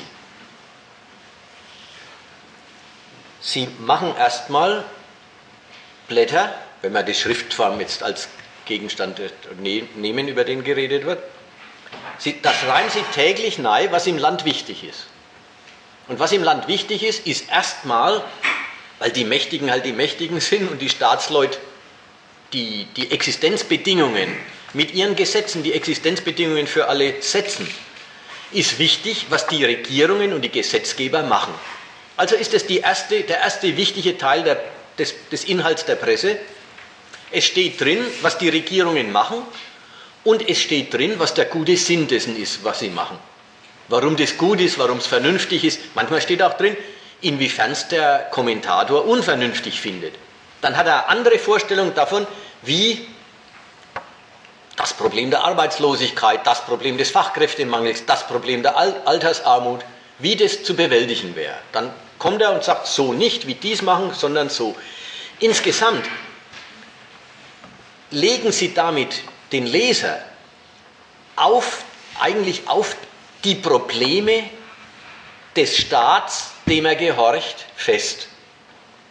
Der Leser soll sich die Gedanken der Regierung machen. Ja, ganz einfache Geschichte. Das ist der normale Zustand. Jetzt, kommt, jetzt habe ich das in drei Dinger gegliedert. Jetzt gibt es natürlich auch die Seite, dass die Presse die Politik kritisiert. Das ist die Abteilung, die vierte Gewalt hat ein Wächteramt gegenüber den Amtsträgern. Worin besteht das Wächteramt? Es besteht eigentlich drin, dass die Presse sich zum Wächter, Aufpasser des Staatsauftrags macht und die Politiker daran misst, ob sie ihm entsprechen. Auch das ist eine, wenn man so will, Verstaatlichung des Denkens der Leute, die das lesen sollen. Sie sollen sich ja selber geistig auf den Standpunkt stellen, macht die Kanzlerin ihre Sache gut dass ihre Sache auch meine Sache ist, ist das, was darin unterstellt ist. Darüber braucht man gar nicht mehr reden. Wenn man sagt, naja, der Kohl, als wie der Kanzler, weiß jetzt lang her, da hat es mal geheißen, sitzt alles aus. Ja, wer den Satz sagt, der sitzt alles aus, dem ist so klar, Kanzler müssen handeln, nicht, nicht aussitzen. Der ist der Meinung, was der Kanzler tut, ist gut und richtig. Dass er nichts tut, ist das Vorwerfbare. In dem Sinn meine ich, wird von der Presse, gerade wenn sie kritisch ist gegen die Regierung, der Standpunkt des Gemeinwesens auch gegenüber denen, die die Macht haben, es zu lenken, als, als, als, als Prüfgesichtspunkt eingebracht. Und der Leser soll sich ganz automatisch auch auf den Standpunkt des Gelingens dieses kapitalistischen Landes stellen. Und das tut er auch, wenn er liest. Das ist die zweite Leistung dieses Kommunikationsprozesses. Der Leser soll sich nicht bloß die Gedanken des Staats machen, sondern er soll mit den Gedanken des Staats auch die Ausführung der Staatsaufgaben durch die Zuständigen überprüfen. Da darf er ganz kritisch sein. Das ist doch das Besondere an unserer Ordnung dass man eigentlich alle Politiker schlecht finden kann. Und das aus lauter Liebe zum, zum Staat und seinem Erfolg. Ja, das kannst du in Russland nicht so leicht. Entweder du bist für Putin oder bist dagegen. Aber für alle Politiker, äh, gegen alle Politiker sein, aber für die Politik, das ist eine schöne demokratische Leistung bei uns. So, und das dritte war jetzt der Kommunikationsprozess dann, wenn sich im Volk Unmut regt. Findet dann auch mal von unten nach oben statt. Die Presse greift durchaus Unmut auf und trägt sie an die Politiker ran und sagt, da müsst ihr euch drum kümmern. Da sind Bürger verzweifelt, da sehen Bürger keine Perspektive, da sind Bürger voller Wut. Das verweist auf ein ungelöstes Problem, die Politik hat sich darum zu kümmern. dritte Abteilung. So, das ist jetzt alles das, was die Presse macht. Und wieso ist das Schein? Ja?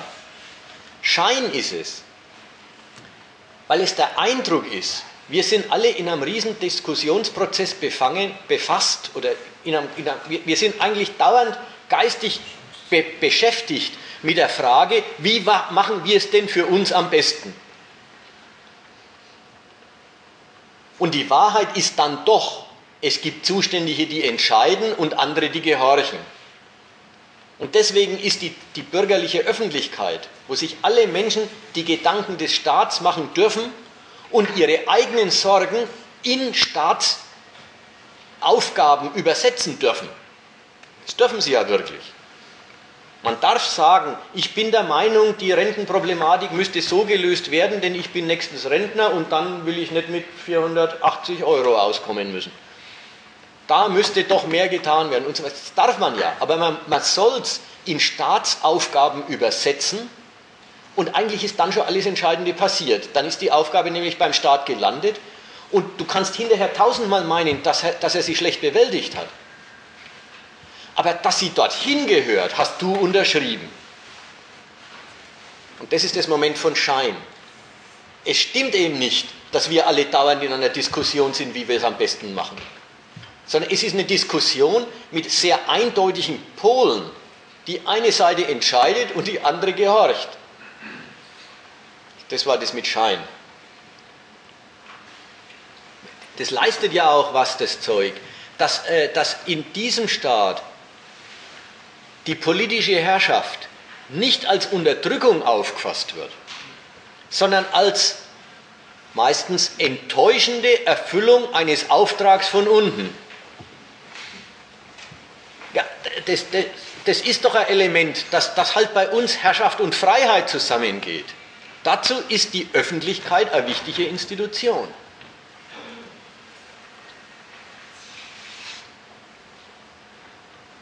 Ja, ja wird den Medien da jetzt eine Absicht unterstellt oder nicht? Und wenn ja, was haben die denn für ein Interesse daran, diesen Schein aufzunehmen? Ich glaube, da muss man mit zwei, zwei, einer geteilten Antwort kommen. Erstens, gerade in deinem Sinn, wir unterstellen ihnen keine Absicht. Nein, die denken einfach selber so. Sind halt überzeugte Demokraten, die sind halt der Meinung, wenn es Arme gibt, ist das ein Auftrag für die Regierung und auf keinen Fall für die Armen was zu machen. Allenfalls sollen die Armen sich melden und sagen, habt ihr uns vergessen. Das sind halt Demokraten, die wirklich den Standpunkt haben, der Staat soll regieren und sie achten darauf, dass er es gut tut ist die eine Seite. Ja? Die andere Seite ist Absicht unterstellen, Absicht nicht unterstellen. Von dieser Sortierung der Welt her, ja, wer ist zuständig und wer ist, gehört zu den Regierten. Die Regierten dürfen sich schon anmelden, sollen sie auch, wenn sie, wenn sie äh, was verkehrt finden.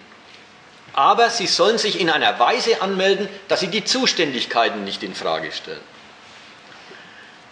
das von dem aus. Das ist der Standpunkt. Und von dem aus muss man ihnen dann sehr viel Absicht und auch bösen Willen unterstellen. Verstehst du? Mal, mal unser Ding. Seit, das ist ja auch kein, kein, nicht gerade ein Ruhmesblatt für uns. Seit 20 Jahren gibt es diese Kompveranstaltung ungefähr. Einmal im Monat.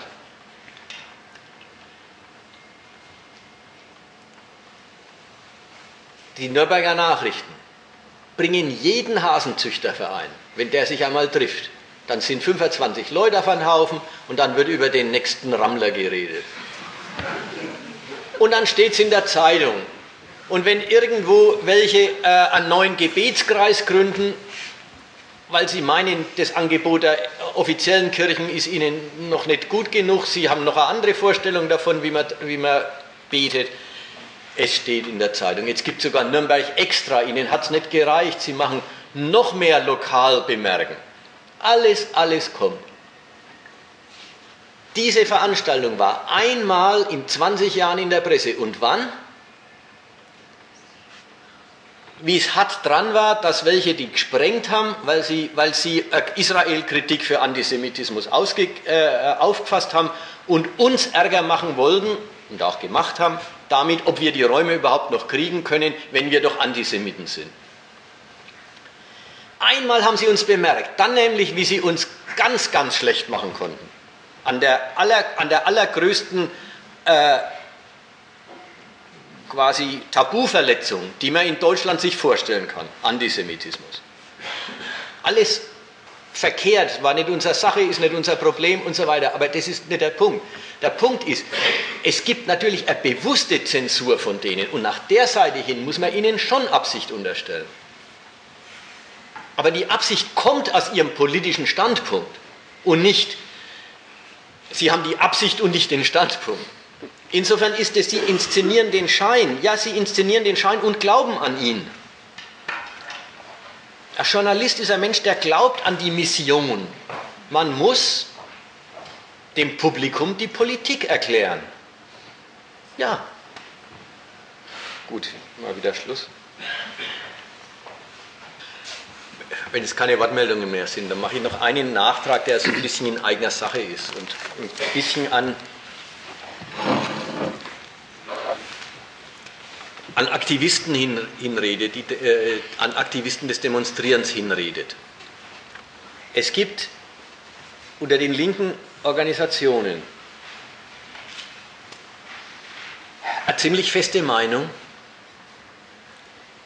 dass Vorträge halten und Flugblätter produzieren und verteilen, Schriften produzieren und verteilen, dass das Theorie ist. Das kann schon respektabel sein, aber das ist bloß Theorie. Demonstrieren ist Praxis. Und zwar die Praxis.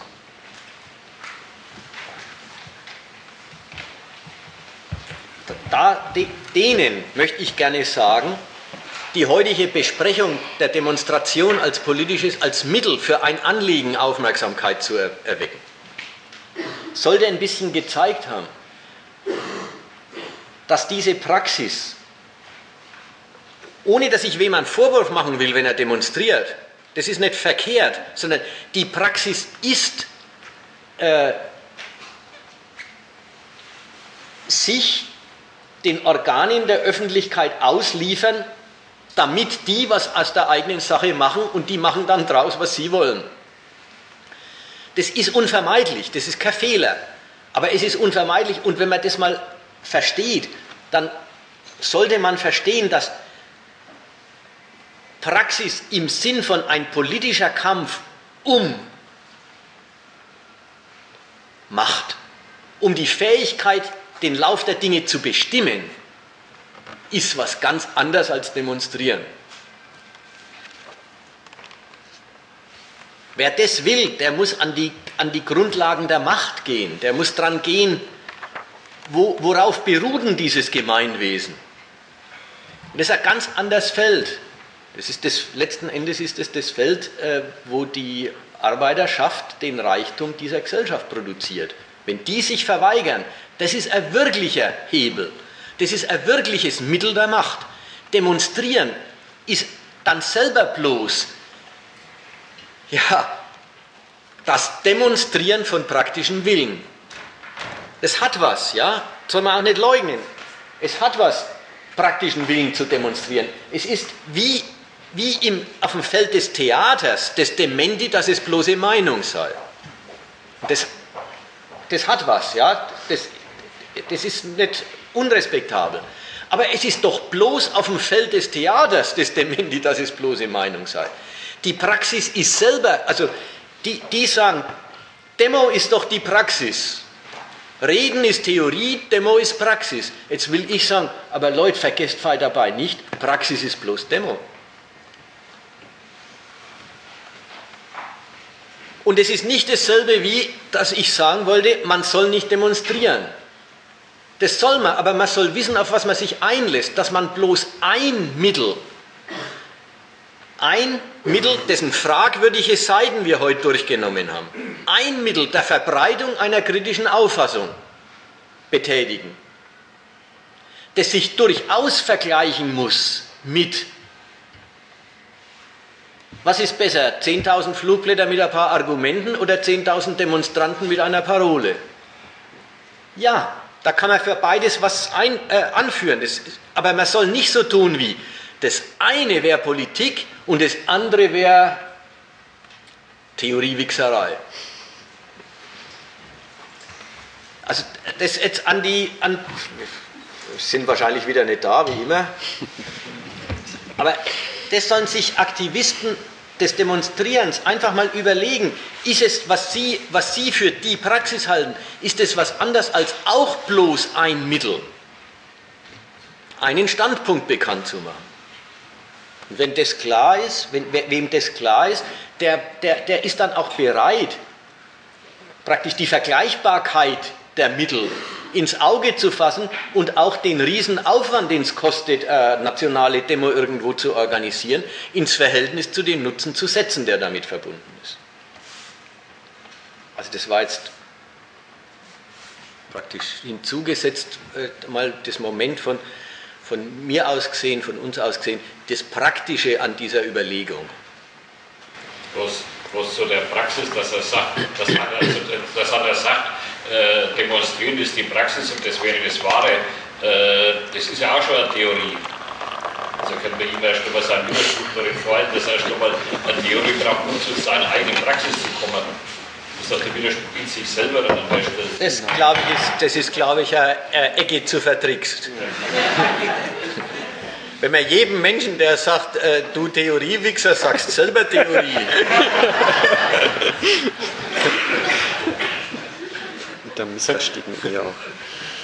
Es ist, es ist äh, Ecke zu vertrickst. Man muss, man muss da nicht den äh, Erkenntnistheorie-Zirkel dran abziehen. das ist er nämlich. Ne?